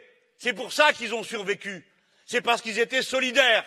Et ceux qui n'ont pas été solidaires, ils sont morts avant les autres, parce qu'à la fin, ils étaient tout seuls. Et comme ils étaient tout seuls, et qu'ils mouraient avant les autres, ils n'avaient pas d'enfants, et nous ne sommes pas leurs descendants. Nous sommes les descendants des généreux, nous sommes les descendants des bons, nous sommes les descendants des gentils, nous sommes les descendants des partageux.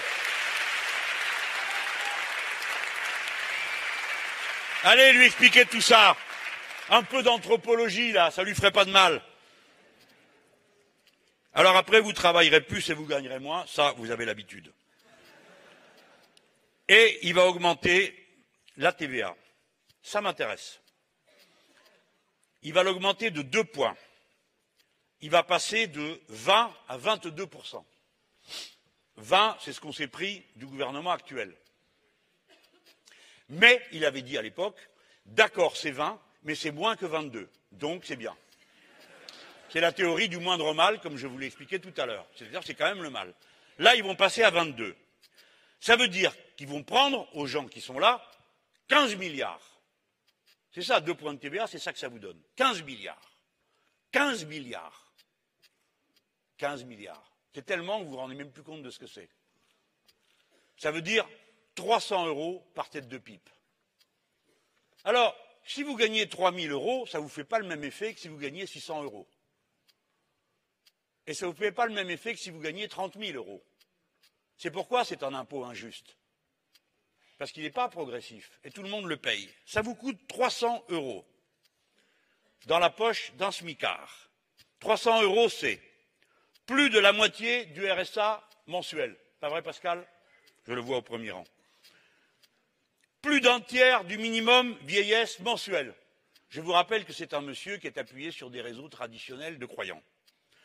Donc il va piquer la moitié du RSA d'un pauvre, le tiers du minimum vieillesse mensuel de quelqu'un qui ne gagne pas des mille et des cents, et qui, en toute hypothèse, se situe juste à la limite du seuil de pauvreté tel que le décrivent les institutions internationales. Un quart de SMIC mensuel et la moitié du coût annuel de la cantine scolaire pour un enfant. Et comme leurs amis suppriment les subventions pour les cantines scolaires pour les enfants, ça veut dire que les enfants iront plus à la cantine parce qu'il n'y aura pas les moyens. Et donc, qu'est-ce qui va se passer? Les gosses vont avoir faim. Je ne raconte pas des histoires là. Je vous parle de choses que je connais, que j'ai vues déjà, qui existent déjà. Pour les gens qui ne le savent pas, il y a déjà des gosses qui mangent une seule fois dans la journée à la cantine. Ah, ça dérange, hein, ça trouble, ça vous rend mal. Et c'est pas nouveau, ça fait un moment que ça dure que le problème se pose dans ce pays de gens qui sont en insécurité alimentaire. Ils ont faim. Insécurité alimentaire, ça s'appelle. Des dizaines de milliers de gens sont en insécurité alimentaire et qui sont déjà en insécurité énergétique et en insécurité pour la flotte, en insécurité pour tout, pour tout dans la vie, du matin au soir. Voilà, si vous en volez, votez Fillon. Si vous en volez pas, Voilà ce que nous allons faire.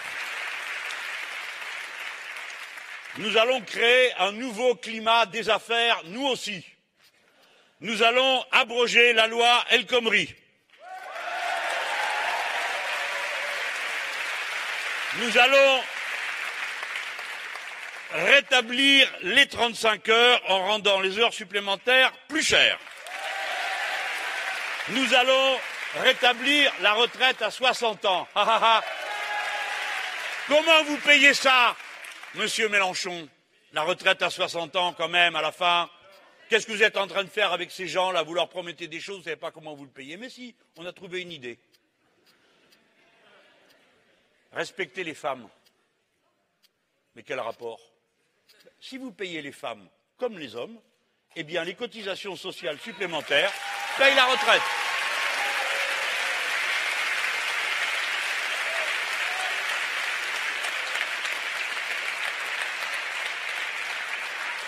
Nous allons rembourser les soins à 100%. Et si jamais ça coûte trop cher, nous allons avoir une discussion sérieuse avec l'industrie pharmaceutique.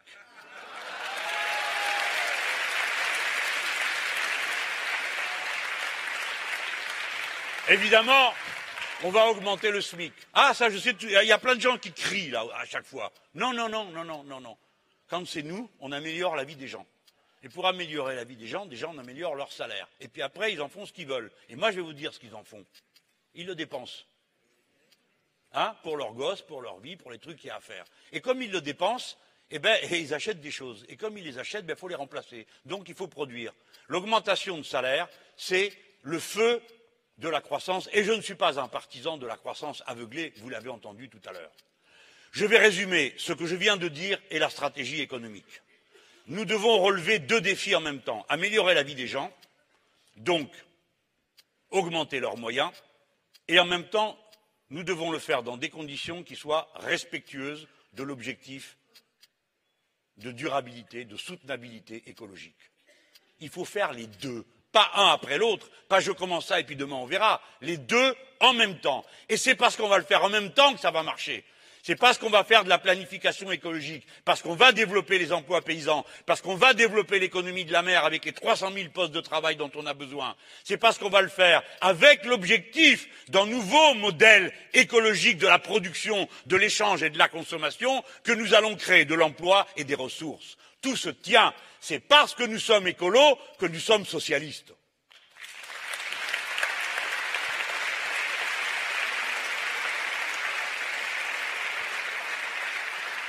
Alors le monsieur là, le premier qui revient me dire euh, Jean-Luc, tu comprends, euh, la constituante, tout ça, on ne comprend rien, ça n'a rien à voir avec le social, c'est ce qui intéresse les gens. D'abord, ceux qui disent savoir ce qui intéresse les gens, souvent se trompent. Ils prennent les gens pour des imbéciles. Les gens ont parfaitement compris que si ce type peut vous annoncer qu'il va faire une blitzkrieg, c'est parce qu'il a une constitution qui est un coup d'État permanent. Et le coup d'État permanent, Monsieur Fillon va l'utiliser pour faire un coup d'État social. Sa politique, c'est un coup d'État social. C'est la destruction de la sécurité sociale, c'est la destruction du code du travail, c'est un coup d'État social. Quand vous défaites toutes les lois et que vous le faites passer en force et que vous vous en vantez devant une catégorie de Français bien particulière qui se réunissait avec lui ce jour-là, vous annoncez à cela, je vais faire un coup, je vais passer en force, il n'y aura même pas de pause pendant l'été, c'est un coup d'État social qu'il prépare.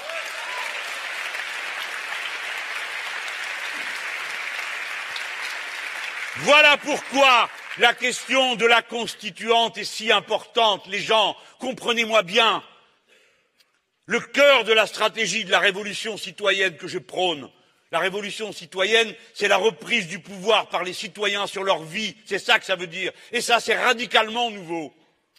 Ne me dites pas c'est facile à faire. Non, il va falloir que le peuple tout entier se mobilise. Si vous m'élisez, ne comptez pas que c'est moi qui vais tout faire depuis là-haut. C'est impossible. Il faut que tout le monde s'y mette, pas seulement à produire, mais à changer la vie, la décision. Voilà ce que vous aurez à faire.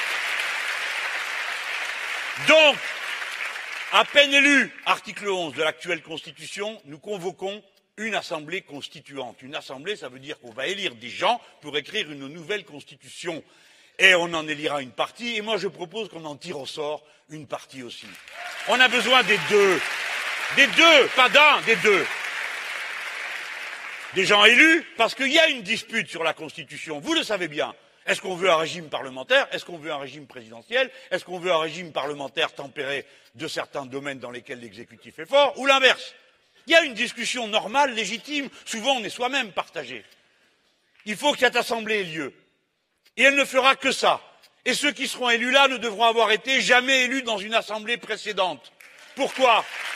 Pas parce qu'on veut montrer du doigt ceux qui étaient dans les assemblées précédentes. Ce n'est pas le sujet. C'est parce qu'on veut un regard neuf, débarrassé des routines du passé. Même des miennes, j'ai été parlementaire longtemps. Je ne souhaite pas être parlementaire dans cette. Il faut dire que je serai déjà président, je ne peux pas tout faire à la fois. Quand même. Mais c'est important qu'on ait des gens qui regardent avec un œil neuf. Et ce n'est pas parce que leur œil est neuf qu'ils ne sont pas hautement conscients, qu'ils ne sont pas hautement responsables. Quand vous tirez au sort un jury d'assises, hein Vous n'allez pas regarder, vous faites confiance parce que vous pensez que la personne qui est là est honorable, si vous ne l'avez pas rejetée parce qu'elle ne l'est pas. Les avocats l'ont pas fait rejeter, mais vous pensez que une personne honorable qui va mettre tout son cœur à bien juger, à donner la bonne opinion. Donc on doit avoir confiance dans l'action populaire, pas s'en méfier. Moi, je proposerai quelque chose à cette Assemblée constituante. Quand même, je peux. J'ai parlé tout à l'heure de la règle verte. Mais ce que je voudrais vous faire comprendre, c'est que notre méthode, notre stratégie révolutionnaire, c'est l'implication la plus large possible. Plus il y a de monde qui décide, plus on est content. Alors déjà, on commence par rectifier quelques problèmes. Il y a trois millions de personnes qui ne sont pas inscrites sur les listes électorales dans ce pays. Il y en a six millions qui sont mal inscrites. C'est neuf millions de personnes qui, à la prochaine élection présidentielle, ne pourront pas voter si vous ne vous y mettiez pas. Nous, on a fait des caravanes, les militants insoumis, partout où on pouvait, pour inscrire les gens. Occupez-vous autour de vous, de savoir si tout le monde est inscrit. Et occupez-vous de savoir s'ils sont bien inscrits, parce que des fois ils croient, mais ils ont déménagé. J'ai regardé ça à Strasbourg. Les Alsaciens, c'est des gens sérieux. Ils ont regardé. 176 000 inscrits, 17 000 personnes qu'ils ont dû radier eh bien, ils se sont mis à chercher où étaient ces dix sept 000 personnes, où elles habitaient vraiment, pour leur dire, ben voilà, vous pouvez vous inscrire là, vous pouvez vous inscrire là, mais inscrivez-vous. Donc, dans notre manière de faire, on va d'abord rectifier ça. Deuxièmement, je proposerai qu'il y ait le vote obligatoire.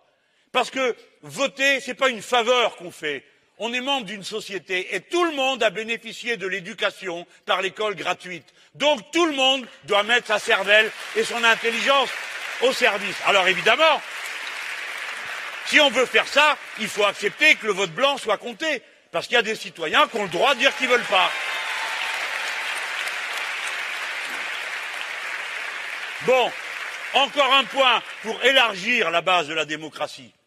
Évidemment, dans l'entreprise. Je n'y viens pas ce soir, pardonnez-le moi, j'y viendrai un autre soir sur un discours spécifiquement réservé à cette question. Élargir la base de la démocratie, par exemple, c'est une idée, vous allez avoir du mal, hein, quelques-uns d'entre vous, et peut-être même tous. Moi, j'ai eu du mal avec, et je vais vous dire comment j'ai été convaincu. C'est le droit de vote à 16 ans. Quand on a passé le droit de vote de 21 ans à 18 ans, tout le monde disait, ah, quand même, 18 ans, bon, faut pas exagérer, ce sont des gamins, quoi. Hein. Bon, ben, le gamin, euh, il était content. Et il a pris sa part. Et quand on m'a dit ça, je dis, mais pourquoi on fait ça? Parce que c'est une vieille revendication. Je m'en fiche. Où on le fait déjà Ah, on le fait dans, je crois, cinq, six, sept landes. En Allemagne pour les élections locales. On le fait au Brésil. On le fait en Argentine. Ah bon, et ça fonctionne? Oui, ça fonctionne. Moi, j'ai dit, mais c'est quoi le droit d'un môme qui a 16 ans aujourd'hui? Eh bien, un jeune qui a 16 ans aujourd'hui, il peut déjà exercer l'autorité parentale. Alors, si vous le trouvez bon pour exercer l'autorité parentale sur un tout petit, vous pouvez quand même penser qu'il est capable de se dire tout seul et de trouver ce qui est bon et ce qui est mauvais pour tout le monde. Deuxièmement, à 16 ans, tu peux être émancipé. Troisièmement, à 16 ans, tu peux bosser aujourd'hui, parce que la scolarité obligatoire s'arrête à 16 ans. Et si tu vas bosser, tu votes aux élections professionnelles. Donc, tu as le droit de t'occuper d'un gosse, tu as le droit de payer des impôts, tu as le droit d'être émancipé, mais tu n'aurais pas le droit d'aller voter non, ce n'est pas raisonnable. Faisons confiance. Et vous verrez que les jeunes gens que vous acclamez quand ils font des manifestations pour défendre ceci ou cela, comme ils l'ont fait pour le Code du travail, eh bien, ces jeunes gens, votre devoir de père, de mère, d'éducateur sera augmenté, bien sûr, auparavant, pour qu'à 16 ans, ils soient capables de se prononcer. Et je vous dis que la jeunesse de notre pays est capable de ça. Et moi, j'ai été convaincu, et donc je le proposerai, et j'espère qu'on le fasse.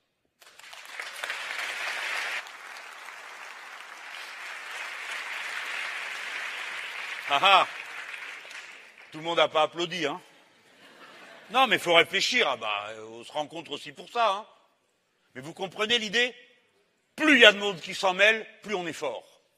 Plus il y a de gens qui se sentent responsables de la société, plus notre point de vue est fort. Plus les gens comprennent de quoi on parle, moins ils voudront de ces gens que je viens de vous montrer, parce qu'ils comprendront exactement de quoi on parle. Et ils ne se diront pas Ah ben monsieur Mélenchon, il est un peu nerveux, tandis que monsieur Fillon, il est bien calme, il a une jolie cravate. Il y en a Il y en a Mais moi, vous avez compris, hein Mon message, ce n'est pas ma personne, et vous n'allez pas m'arranger. Et je ne vais pas changer. Mon message, c'est le programme qu'on porte ensemble le temps qu'on a pris à le mettre au point. Je finis avec ce Fillon parce qu'il faut que vous ayez tout. Celui-là, dans les questions internationales,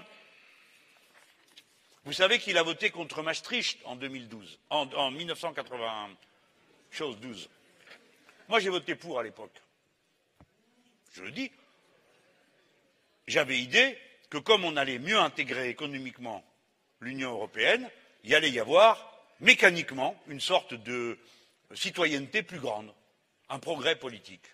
Je me suis trompé. Avait raison à l'époque la CGT, le Parti communiste, M. Chevènement et un certain nombre de gens de droite qui disaient le contraire. C'est eux qui avaient raison. Et moi, je me suis trompé. Et je ne suis pas le seul. Hein. A une majorité qui a voté ça. Non, mais c'est pour dire qu'il faut faire un bilan de ces actes. Il n'y a rien de pire qu'un fanatique qui part d'une idée, n'en change jamais, ne réfléchit à rien et répète tout le temps la même chose parce que c'est lui qui l'a dit. Après, quand j'ai compris, je vous ai pas manqué, hein. J'ai voté contre le statut de la Banque centrale européenne, j'ai voté contre le passage à l'euro parce que je savais que c'était une folie de le faire avec une Banque centrale européenne pareille et avec un statut pareil. Et enfin, quand est arrivé 2005, ah oui, j'ai oublié de vous dire que pour les deux votes dont je viens de vous parler, j'ai la joie et le bonheur d'avoir une lettre de blâme du Parti socialiste signée de François Hollande qui déjà était responsable de ces questions-là. Bon. Et après, en 2005, j'ai voté avec beaucoup d'entre vous, je pense, dans cette salle. On a voté non contre le projet de, de constitution européenne et je pense qu'on a eu raison. La preuve, c'est qu'ils ont pris le projet, ils l'ont découpé en morceaux, ils l'ont lacéré, ils l'ont jeté en l'air, il est retombé sur de la colle, ils ont dit voilà, c'est le traité de Lisbonne. Oui, le peuple français a voté non et ils ont transformé ça en oui. Vous êtes d'accord? Qui a fait ça? Qui était Premier ministre? Voilà. Qui donc Qui donc a fait cette forfaiture de tromper la parole du peuple français? Sinon cela, ces deux-là. Et tous ceux qui ont voté avec eux au Parlement, au Congrès de Versailles, et qui ont donc trahi la parole. Ensuite, quand nous avons eu le débat, si vous vous en souvenez, non, vous en souvenez pas, du traité budgétaire, que M. Hollande avait dit qu'il allait le renégocier. Oui, ben, il n'a pas renégocié. Rien. Quelle erreur ils font Ce n'est pas seulement de vous tromper, mesdames et messieurs. Ils font une autre erreur qui est géopolitique. C'est que tous les autres nous regardent, les dirigeants des autres pays. Et ils se disent Ah bon, les Français peuvent voter ce qu'ils veulent, de toute façon, leurs dirigeants sont d'accord avec nous. Et donc on fait ce qu'on veut avec les Français. Donc l'immense force de dissuasion que représente notre nombre, notre pensée, notre extraordinaire réputation dans toute l'Europe, tout ça est réduit à néant par des gens qui nous trompent, nous spolient et donnent la mauvaise habitude aux autres de penser qu'on peut nous passer sur le corps. Dites-moi pourquoi Mme Merkel aurait un autre comportement elle n'est pas chargée de s'occuper des volontés du peuple français, elle s'occupe des volontés du peuple allemand. C'est pour ça qu'elle a été élue, et en plus de la droite allemande. Mais vous me direz que comme elle gère avec les socialistes, il reste plus grand monde dehors. Il reste nos copains. Mais vous me comprenez Pourquoi cette femme qui rencontre à deux reprises un président français qui vient avec un mandat, je vais renégocier, je vais refuser, il arrive et qu'est-ce qu'il lui dit Bonjour madame, où est-ce qu'on signe C'est ça qui s'est passé. Et cette erreur, vous la payez aujourd'hui, quand vous avez une Commission européenne qui se sent autorisée à élever la voix devant la France et à nous dire quoi vous ne voulez pas privatiser vos barrages? Eh bien maintenant je vous mets en demeure de le faire. Où trouve t il l'audace de nous parler comme ça? Où trouve t il l'audace de nous mettre en demeure? De vendre ce qui a été accumulé par les générations précédentes, par leurs efforts, par leurs impôts, par leur intelligence collective. Où trouve-t-il cette audace, sinon dans les démissions constantes, les capitulations de ceux qui sont censés nous représenter et nous diriger? Et M. Fillon était là-dedans. Par conséquent, nous n'avons aucune raison d'avoir confiance en lui, d'autant qu'il est bizarre. Moins ça marche, plus il est pour. Il était contre le traité de Maastricht, il est pour le traité de Lisbonne. Comment vous comprenez une chose pareille? Sinon que ses convictions sont à géométrie variable, peut-être, ou bien qu'il n'a jamais cessé d'être autre chose que quelqu'un qui croyait que la meilleure manière d'aliéner la puissance de la France était de faire d'une façon, puis ensuite de faire d'une autre. De la même manière, vous allez avoir l'année prochaine, 2017-2018, Premièrement, un nouveau traité européen, parce que les cinq présidents ont décidé qu'ils allaient proposer un nouveau traité européen. Quand j'ai dit ça à Hollande, après le Brexit, il nous a fait venir là, alors je lui dis et, et où vous en êtes avec le nouveau traité? Il me regarde, il dit personne ne nous a parlé de ça. Sérieusement. Ou bien ils n'en ont vraiment pas parlé, ou bien il ne lit pas les journaux. Et dans les deux cas, c'est quand même un problème. Au lieu de parler avec les journalistes, ils devraient au moins lire les journaux pour savoir ce qui se passe.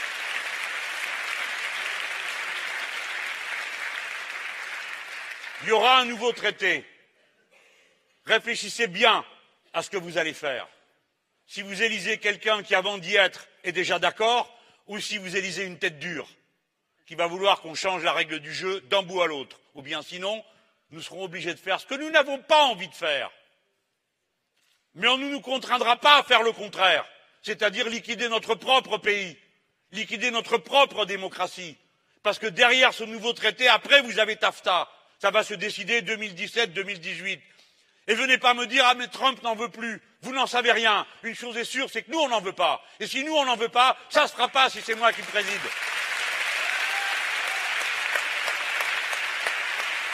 Alors, vous avez bien compris, je ne suis pas juste la mauvaise tête de service, l'empêcheur de danser en rond. Toutes ces questions vont venir en 2017-2018. Ce n'est pas moi qui les y amène, c'est la vie. Feu Michel Rocard disait que si on signait TAFTA, il n'y a plus d'Europe. En effet, vous ne pourrez plus rien faire, puisque vous serez ficelé pour toutes les normes environnementales et sociales par le contenu du traité. Et parce que vous donnerez le pouvoir aux multinationales de faire des procès aux États dans des tribunaux privés, c'est-à-dire en dehors de la loi que vous avez votée. Ces gens-là auront une autre loi pour eux, avec leurs propres tribunaux, pour porter des plaintes contre l'État, alors que jusqu'à présent, ces tribunaux étaient faits pour régler leurs différends entre eux si bien que non seulement ils porteront des plaintes contre ce que vous aurez voté, mais souvent au moment de préparer les lois, quelqu'un vient et vous tire la manche et dit fais pas ça. Si jamais tu écris ça, si tu proposes ça, ils vont te faire un procès derrière. Et donc vous direz bah écoutez, moi je ne le fais pas.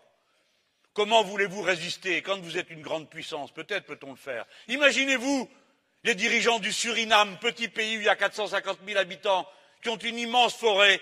Qu'est-ce qu'ils font cela quand une multinationale va leur dire Ah, mais vous, si vous bougez une oreille, vous avez droit à un procès, on vous ruine pour deux générations. Comme ils l'ont fait à combien d'États Vous le savez, j'espère, que les multinationales sont en train de faire un procès à l'Australie parce qu'elle a voté une loi contre le tabagisme et les cigarettiers veulent que l'Australie leur paye les cigarettes qu'ils n'ont pas fumées. Et ceux qui font un procès au Canada parce qu'il a interdit la prospection des gaz de schiste ou le procès au Canada pour avoir interdit l'usage d'un produit chimique qu'on met dans l'essence pour que ça carbure davantage qu'on crasse les moteurs et les poumons.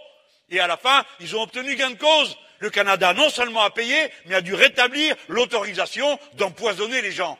Voilà ce dont il est question. Ce ne sont pas des constructions idéologiques abstraites, encore qu'on a le droit d'avoir des constructions idéologiques abstraites, qui nous font préférer, comme Montesquieu, la démocratie du peuple tout entier plutôt que le pouvoir de quelques personnes. Et voilà ce qu'ils ont prévu de faire. Monsieur Fillon a-t-il dit qu'il était contre TAFTA? Non, il est pour. Est-ce qu'il est contre CETA Non, il est pour. Est-ce qu'il est contre TISA C'est sur les services publics. Non, il est pour. Vous voyez que c'est deux visions du monde qui vont s'affronter. Ce ne sont pas simplement des personnes, des costumes, des mots. Si notre programme s'appelle l'avenir en commun, il y a le mot commun dedans. Et il y a le mot avenir qui veut dire qu'on a le goût du futur. Le sien, il n'a même pas de nom. Ça s'appelle un projet pour la France. Il ne peut pas le nommer. On va voir ce qu'il va dire. Je propose en tout cas s'il débat avec moi, vous allez voir si je ne vais pas lui faire dire. Et maintenant, rappelez-vous bien une chose. Rappelez-vous qui c'est. C'est moi qui vous ai rafraîchi la mémoire sur l'affaire des traités européens. Eh bien, je vais continuer. Je ne veux pas de la guerre, et vous non plus. Peut-être que vous êtes moins conscient que je le suis et d'autres du risque de guerre généralisée qui s'étend sur la planète. Mais nous y sommes, et notamment dans l'Europe de l'Est, avec cette histoire d'Ukraine, avec les provocations sans fin auxquelles se livrent les États-Unis d'Amérique dans le cadre de l'OTAN, en installant des missiles antimissiles en Pologne, qui non seulement annulent notre propre système de défense, mais est une menace directe sur tous les voisins, devinez lesquels. Ils sont revenus à la mentalité de la guerre froide, avec toutes les catastrophes que ça peut entraîner. Vous savez que l'Ukraine, y a sept centrales nucléaires, dont Tchernobyl. Vous croyez que c'est un endroit où on va se battre? Enfin, il faut donc tout faire pour empêcher que les choses roulent à la guerre. Et j'ai pas peur de dire qu'à mon avis, les Russes sont des partenaires, pas des ennemis. Je ne le crois pas. Je crois qu'ils sont des partenaires. Réfléchissez-y. Je sais que vous êtes peut-être sous l'emprise de bien des arguments qui roulent contre eux, mais pas la guerre. Pas la guerre. Ni un peu, ni moyen, ni beaucoup, mais même un peu, pas de guerre. Pas de guerre. Le contraire. C'est la raison pour laquelle j'affirme que je suis partisan de la sortie de la France de l'OTAN, qui est une organisation militaire vouée à la guerre.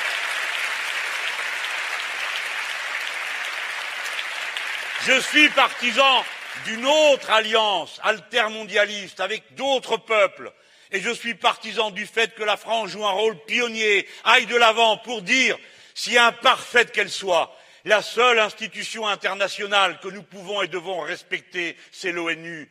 Parce que nos prédécesseurs se sont tellement battus pour qu'il y ait une société des nations et qu'on cesse de s'affronter. Non, je ne suis pas d'accord pour les G8, les G20, que sais-je encore, qui font la loi dans la planète. L'ONU, avec tous ses défauts, l'ONU où la France siège, et a un siège au Conseil de sécurité, siège que pour ma part je ne céderai jamais à personne dans aucune circonstance. Telle est la France et elle peut jouer son rôle. Eh bien, c'est le contraire que cet homme. Qui a ramené la France dans le commandement militaire intégré de l'OTAN? Qui était Premier ministre? Très bien.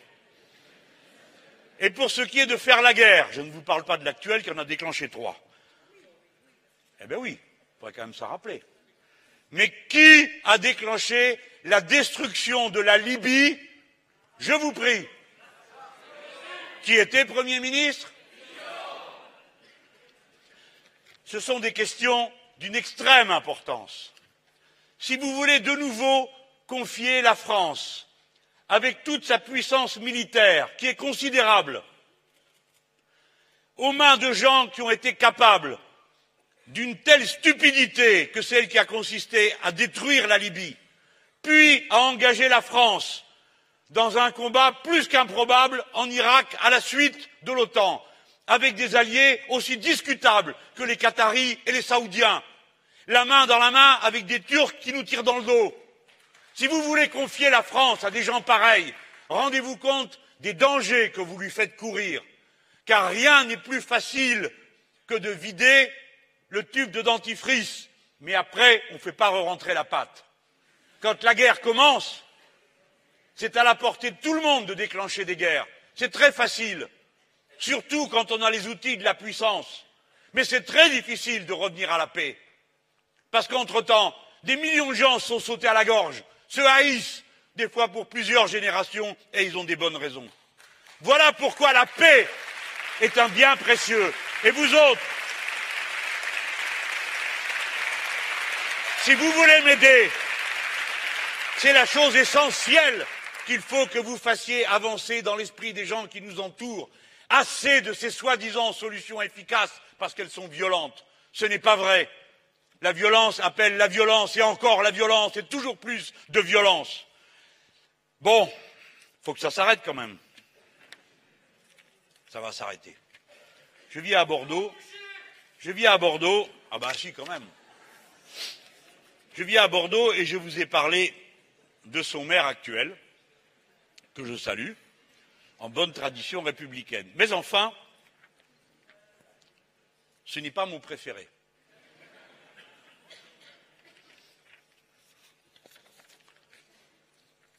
Un peu de philo pour terminer. Le meilleur maire de Bordeaux. 1581-1585. Montaigne. Montaigne, évidemment. Et qui d'autre? Évidemment, son camarade, la Boétie. Et le beau livre? Un peu compliqué, mais pas trop. En tout cas, vous autres les jeunes, vous avez intérêt à le lire, hein. sinon c'est pas la peine d'habiter ici. Hein. Et pas que parce que vous habitez ici. De notre servitude volontaire. Tiens, Laurent, je sais pas où il est. Tout à l'heure, on cherchait des citations. On aurait pu prendre euh, du Labo ici, hein, qui dit que les tyrans ne sont forts que d'une chose, la soumission de ceux qu'ils ont dominés, s'ils l'acceptent. Il y a une autre phrase, je ne vais pas vous saouler avec ça, c'est du Machiavel. Mais Machiavel, c'est pas ce qu'on dit, hein, c'était un républicain. Il sortait Dieu de la décision politique. Alors ça l'amenait sur la terre des êtres humains. Hein. C'est pas toujours très glorieux.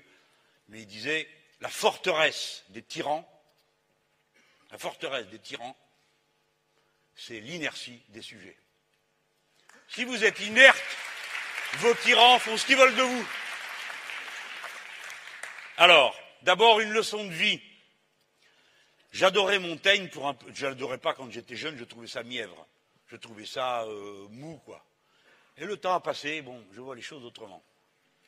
Par exemple, Montaigne raconte, il dit, il veut montrer pourquoi on n'est jamais meilleur connaisseur que de soi que soi-même. La leçon philosophique, ça n'est pas demander aux autres euh, ce qui est bon pour vous, essayez d'y réfléchir vous-même. Et alors il raconte une anecdote, il dit, quand ça vous gratte, il n'y a que vous qui savez juste l'endroit où il faut mettre le doigt pour gratter. C'est une image formidable, non? Bon. Et alors, c'est très matérialiste, au fond, au sens philosophique du terme, pas les biens matériels. Et justement, il dit quelque chose quand même, 1581. On a trouvé ça tout à l'heure, on était trop contents.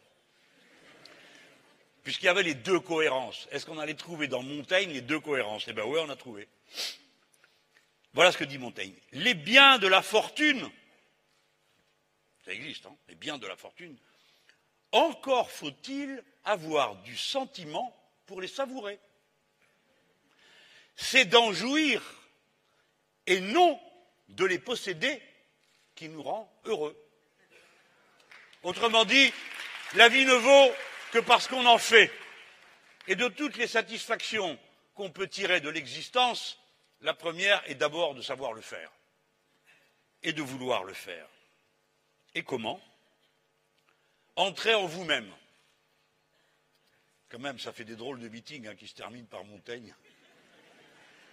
Voilà ce que dit Montaigne. Qui se connaît connaît aussi les autres. Car chaque être porte la forme entière de l'humaine condition. Ça, il dit ça au XVIe siècle. Et nous autres, les mauvaises têtes, quatre siècles à se battre avec tout le monde pour défendre cette idée que les êtres humains sont semblables. Et pendant combien de générations Vous dites, mais qu'est-ce que vous racontez Ça n'existe pas ce que vous dites. Il y a des grands, il y a des petits, il y a des gros, il y a des maigres, il y a des hommes, il y a des femmes, des intelligents, des très bêtes. Il n'y en a pas deux pareils. L'égalité, ça n'existe pas. Vous êtes fou, monsieur Mélenchon. Pascal, qu'est-ce que vous racontez Si vous faites un régime politique fondé sur l'idée de l'égalité, vous irez contre la nature. Et par conséquent, tous vos régimes politiques égalitaires seront des violences. Voilà ce qu'ils nous ont répété pendant trois siècles.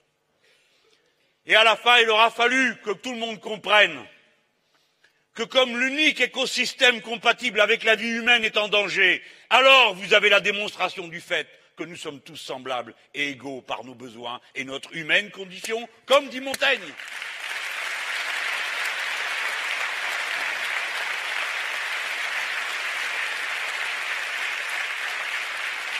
Il dit aussi la vraie liberté est de pouvoir toute chose sur soi, disposer de soi, c'est être émancipé. C'est-à-dire qu'il n'y a plus la main du mancipium sur votre tête qui décide à votre place, qui vous dit à vous les femmes que votre corps ne vous appartient pas, mais appartient à vos hommes ou à vos enfants ou à la société. La main qui vous dit vous ne disposez pas du droit de choisir pour vous-même le moment d'éteindre la lumière, car ce droit appartient à la société ou au médecin ou à je ne sais qui ou au prêtre. Le mancipium, c'est tout ce qui va vous empêcher d'être maître de vous en toutes circonstances. C'est la main qui vous dit tu ne pourras pas faire ceci, tu ne pourras pas faire cela, tu ne pourras pas boire, tu ne pourras pas manger, tu ne pourras pas t'éclairer, tu ne pourras pas te déplacer parce que tu n'en auras pas les moyens, parce que je te les ai retirés pour que quelques-uns en aient plein et encore davantage jusqu'au jour où ça finira par ruisseler sur toi. Nous voici revenus à notre point de départ. Le fondamental de ce que nous défendons dans le programme L'avenir en commun, c'est la liberté, la liberté de soi sur soi, la pleine disposition de soi-même, raison pour laquelle nous mettrons dans la Constitution, si nous avons la possibilité d'avoir notre Assemblée constituante, parce que nous serons majoritaires aux prochaines élections, nous y mettrons le droit à l'avortement, nous y mettrons le droit d'éteindre à la lumière soi-même, pour qu'on cesse à chaque élection de disputer ces droits fondamentaux aux personnes, car vous savez que de nouveau, ces questions sont posées. Guérissez-vous de tout ça avec une bonne constitution et une bonne nouvelle constitution, c'est un peuple mobilisé pour elle. Bon, la dernière citation, et après, c'est fini. Comment on va faire tout ça? Pourquoi est-ce que vous n'allez pas à la primaire, monsieur Mélenchon? Hein, parce que vous savez, il y a une martingale. Si vous allez à la primaire, ça y est, vous avez gagné. Et d'ailleurs, vous allez gagner aussi la primaire. Oui, mais si je ne la gagne pas, parce que qui va venir? Ce n'est pas une solution, cette histoire. La solution, la seule qu'on ait, c'est de convaincre. Je ne suis pas un batteur d'estrade. Je ne vais pas commencer, à mon âge, à faire une carrière.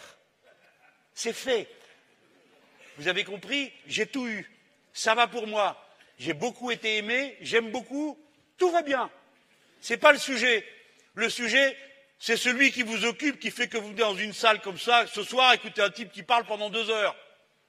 C'est la grande ambition qu'on a pour tous, pour tout le monde, et la pensée qu'on a pour ceux qui ne sont plus en état d'être parmi nous pour faire les choses parce qu'ils ont été privés de tout. Voilà ce qui nous met en mouvement. Donc, quoi qu'il en coûte, quelle que soit la difficulté, de toute façon, nous irons. Il y aura des moments étranges où tout d'un coup les choses euh, auront ou donneront l'impression de s'organiser totalement en dehors de nous. Et puis, on en reviendra aux idées. Ne croyez pas que vous allez convaincre des millions de Français avec une combine. Ne croyez pas que c'est en allant participer à une vaine agitation qui va durer trois semaines où les gens vont jeter des noms d'oiseaux et regarder dans les sondages qu'est-ce qui a la plus grande chance d'être le moindre mal dont je vous ai parlé au début, que c'est avec ça que vous allez convaincre des millions de gens qui n'en peuvent plus. Quelqu'un a dit il faut revenir à la normale. Non, c'est la normale qui est insupportable. Il faut en venir à autre chose. Il faut passer à autre chose. Et cette autre chose est grand, est beau. Plein de gens sont prêts à le faire. Nous avons besoin de toutes les intelligences pour le faire. Alors arrêtez de pleurnicher. Regardez-les, tous ceux qui sont là, en disant Ah oui, mais si vous continuez comme ça, on va perdre. Non, c'est si on continue comme ça qu'on va gagner.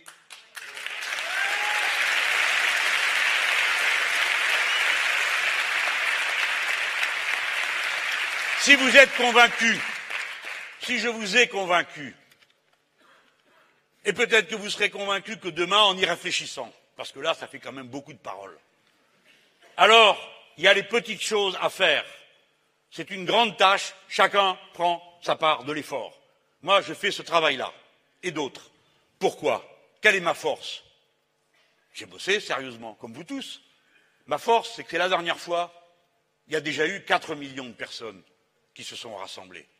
Cette force, je la tire de ce rassemblement c'est ce qui me donne de l'autorité, de la puissance, de l'obligation de me respecter pour nos adversaires. Mais ma force, c'est celle qu'on a tous ensemble. Je ne dis pas venez voter pour moi. Venez voter avec moi. Mon message, ce n'est pas ma personne. Mon objectif, ce n'est pas ma personne. C'est ça.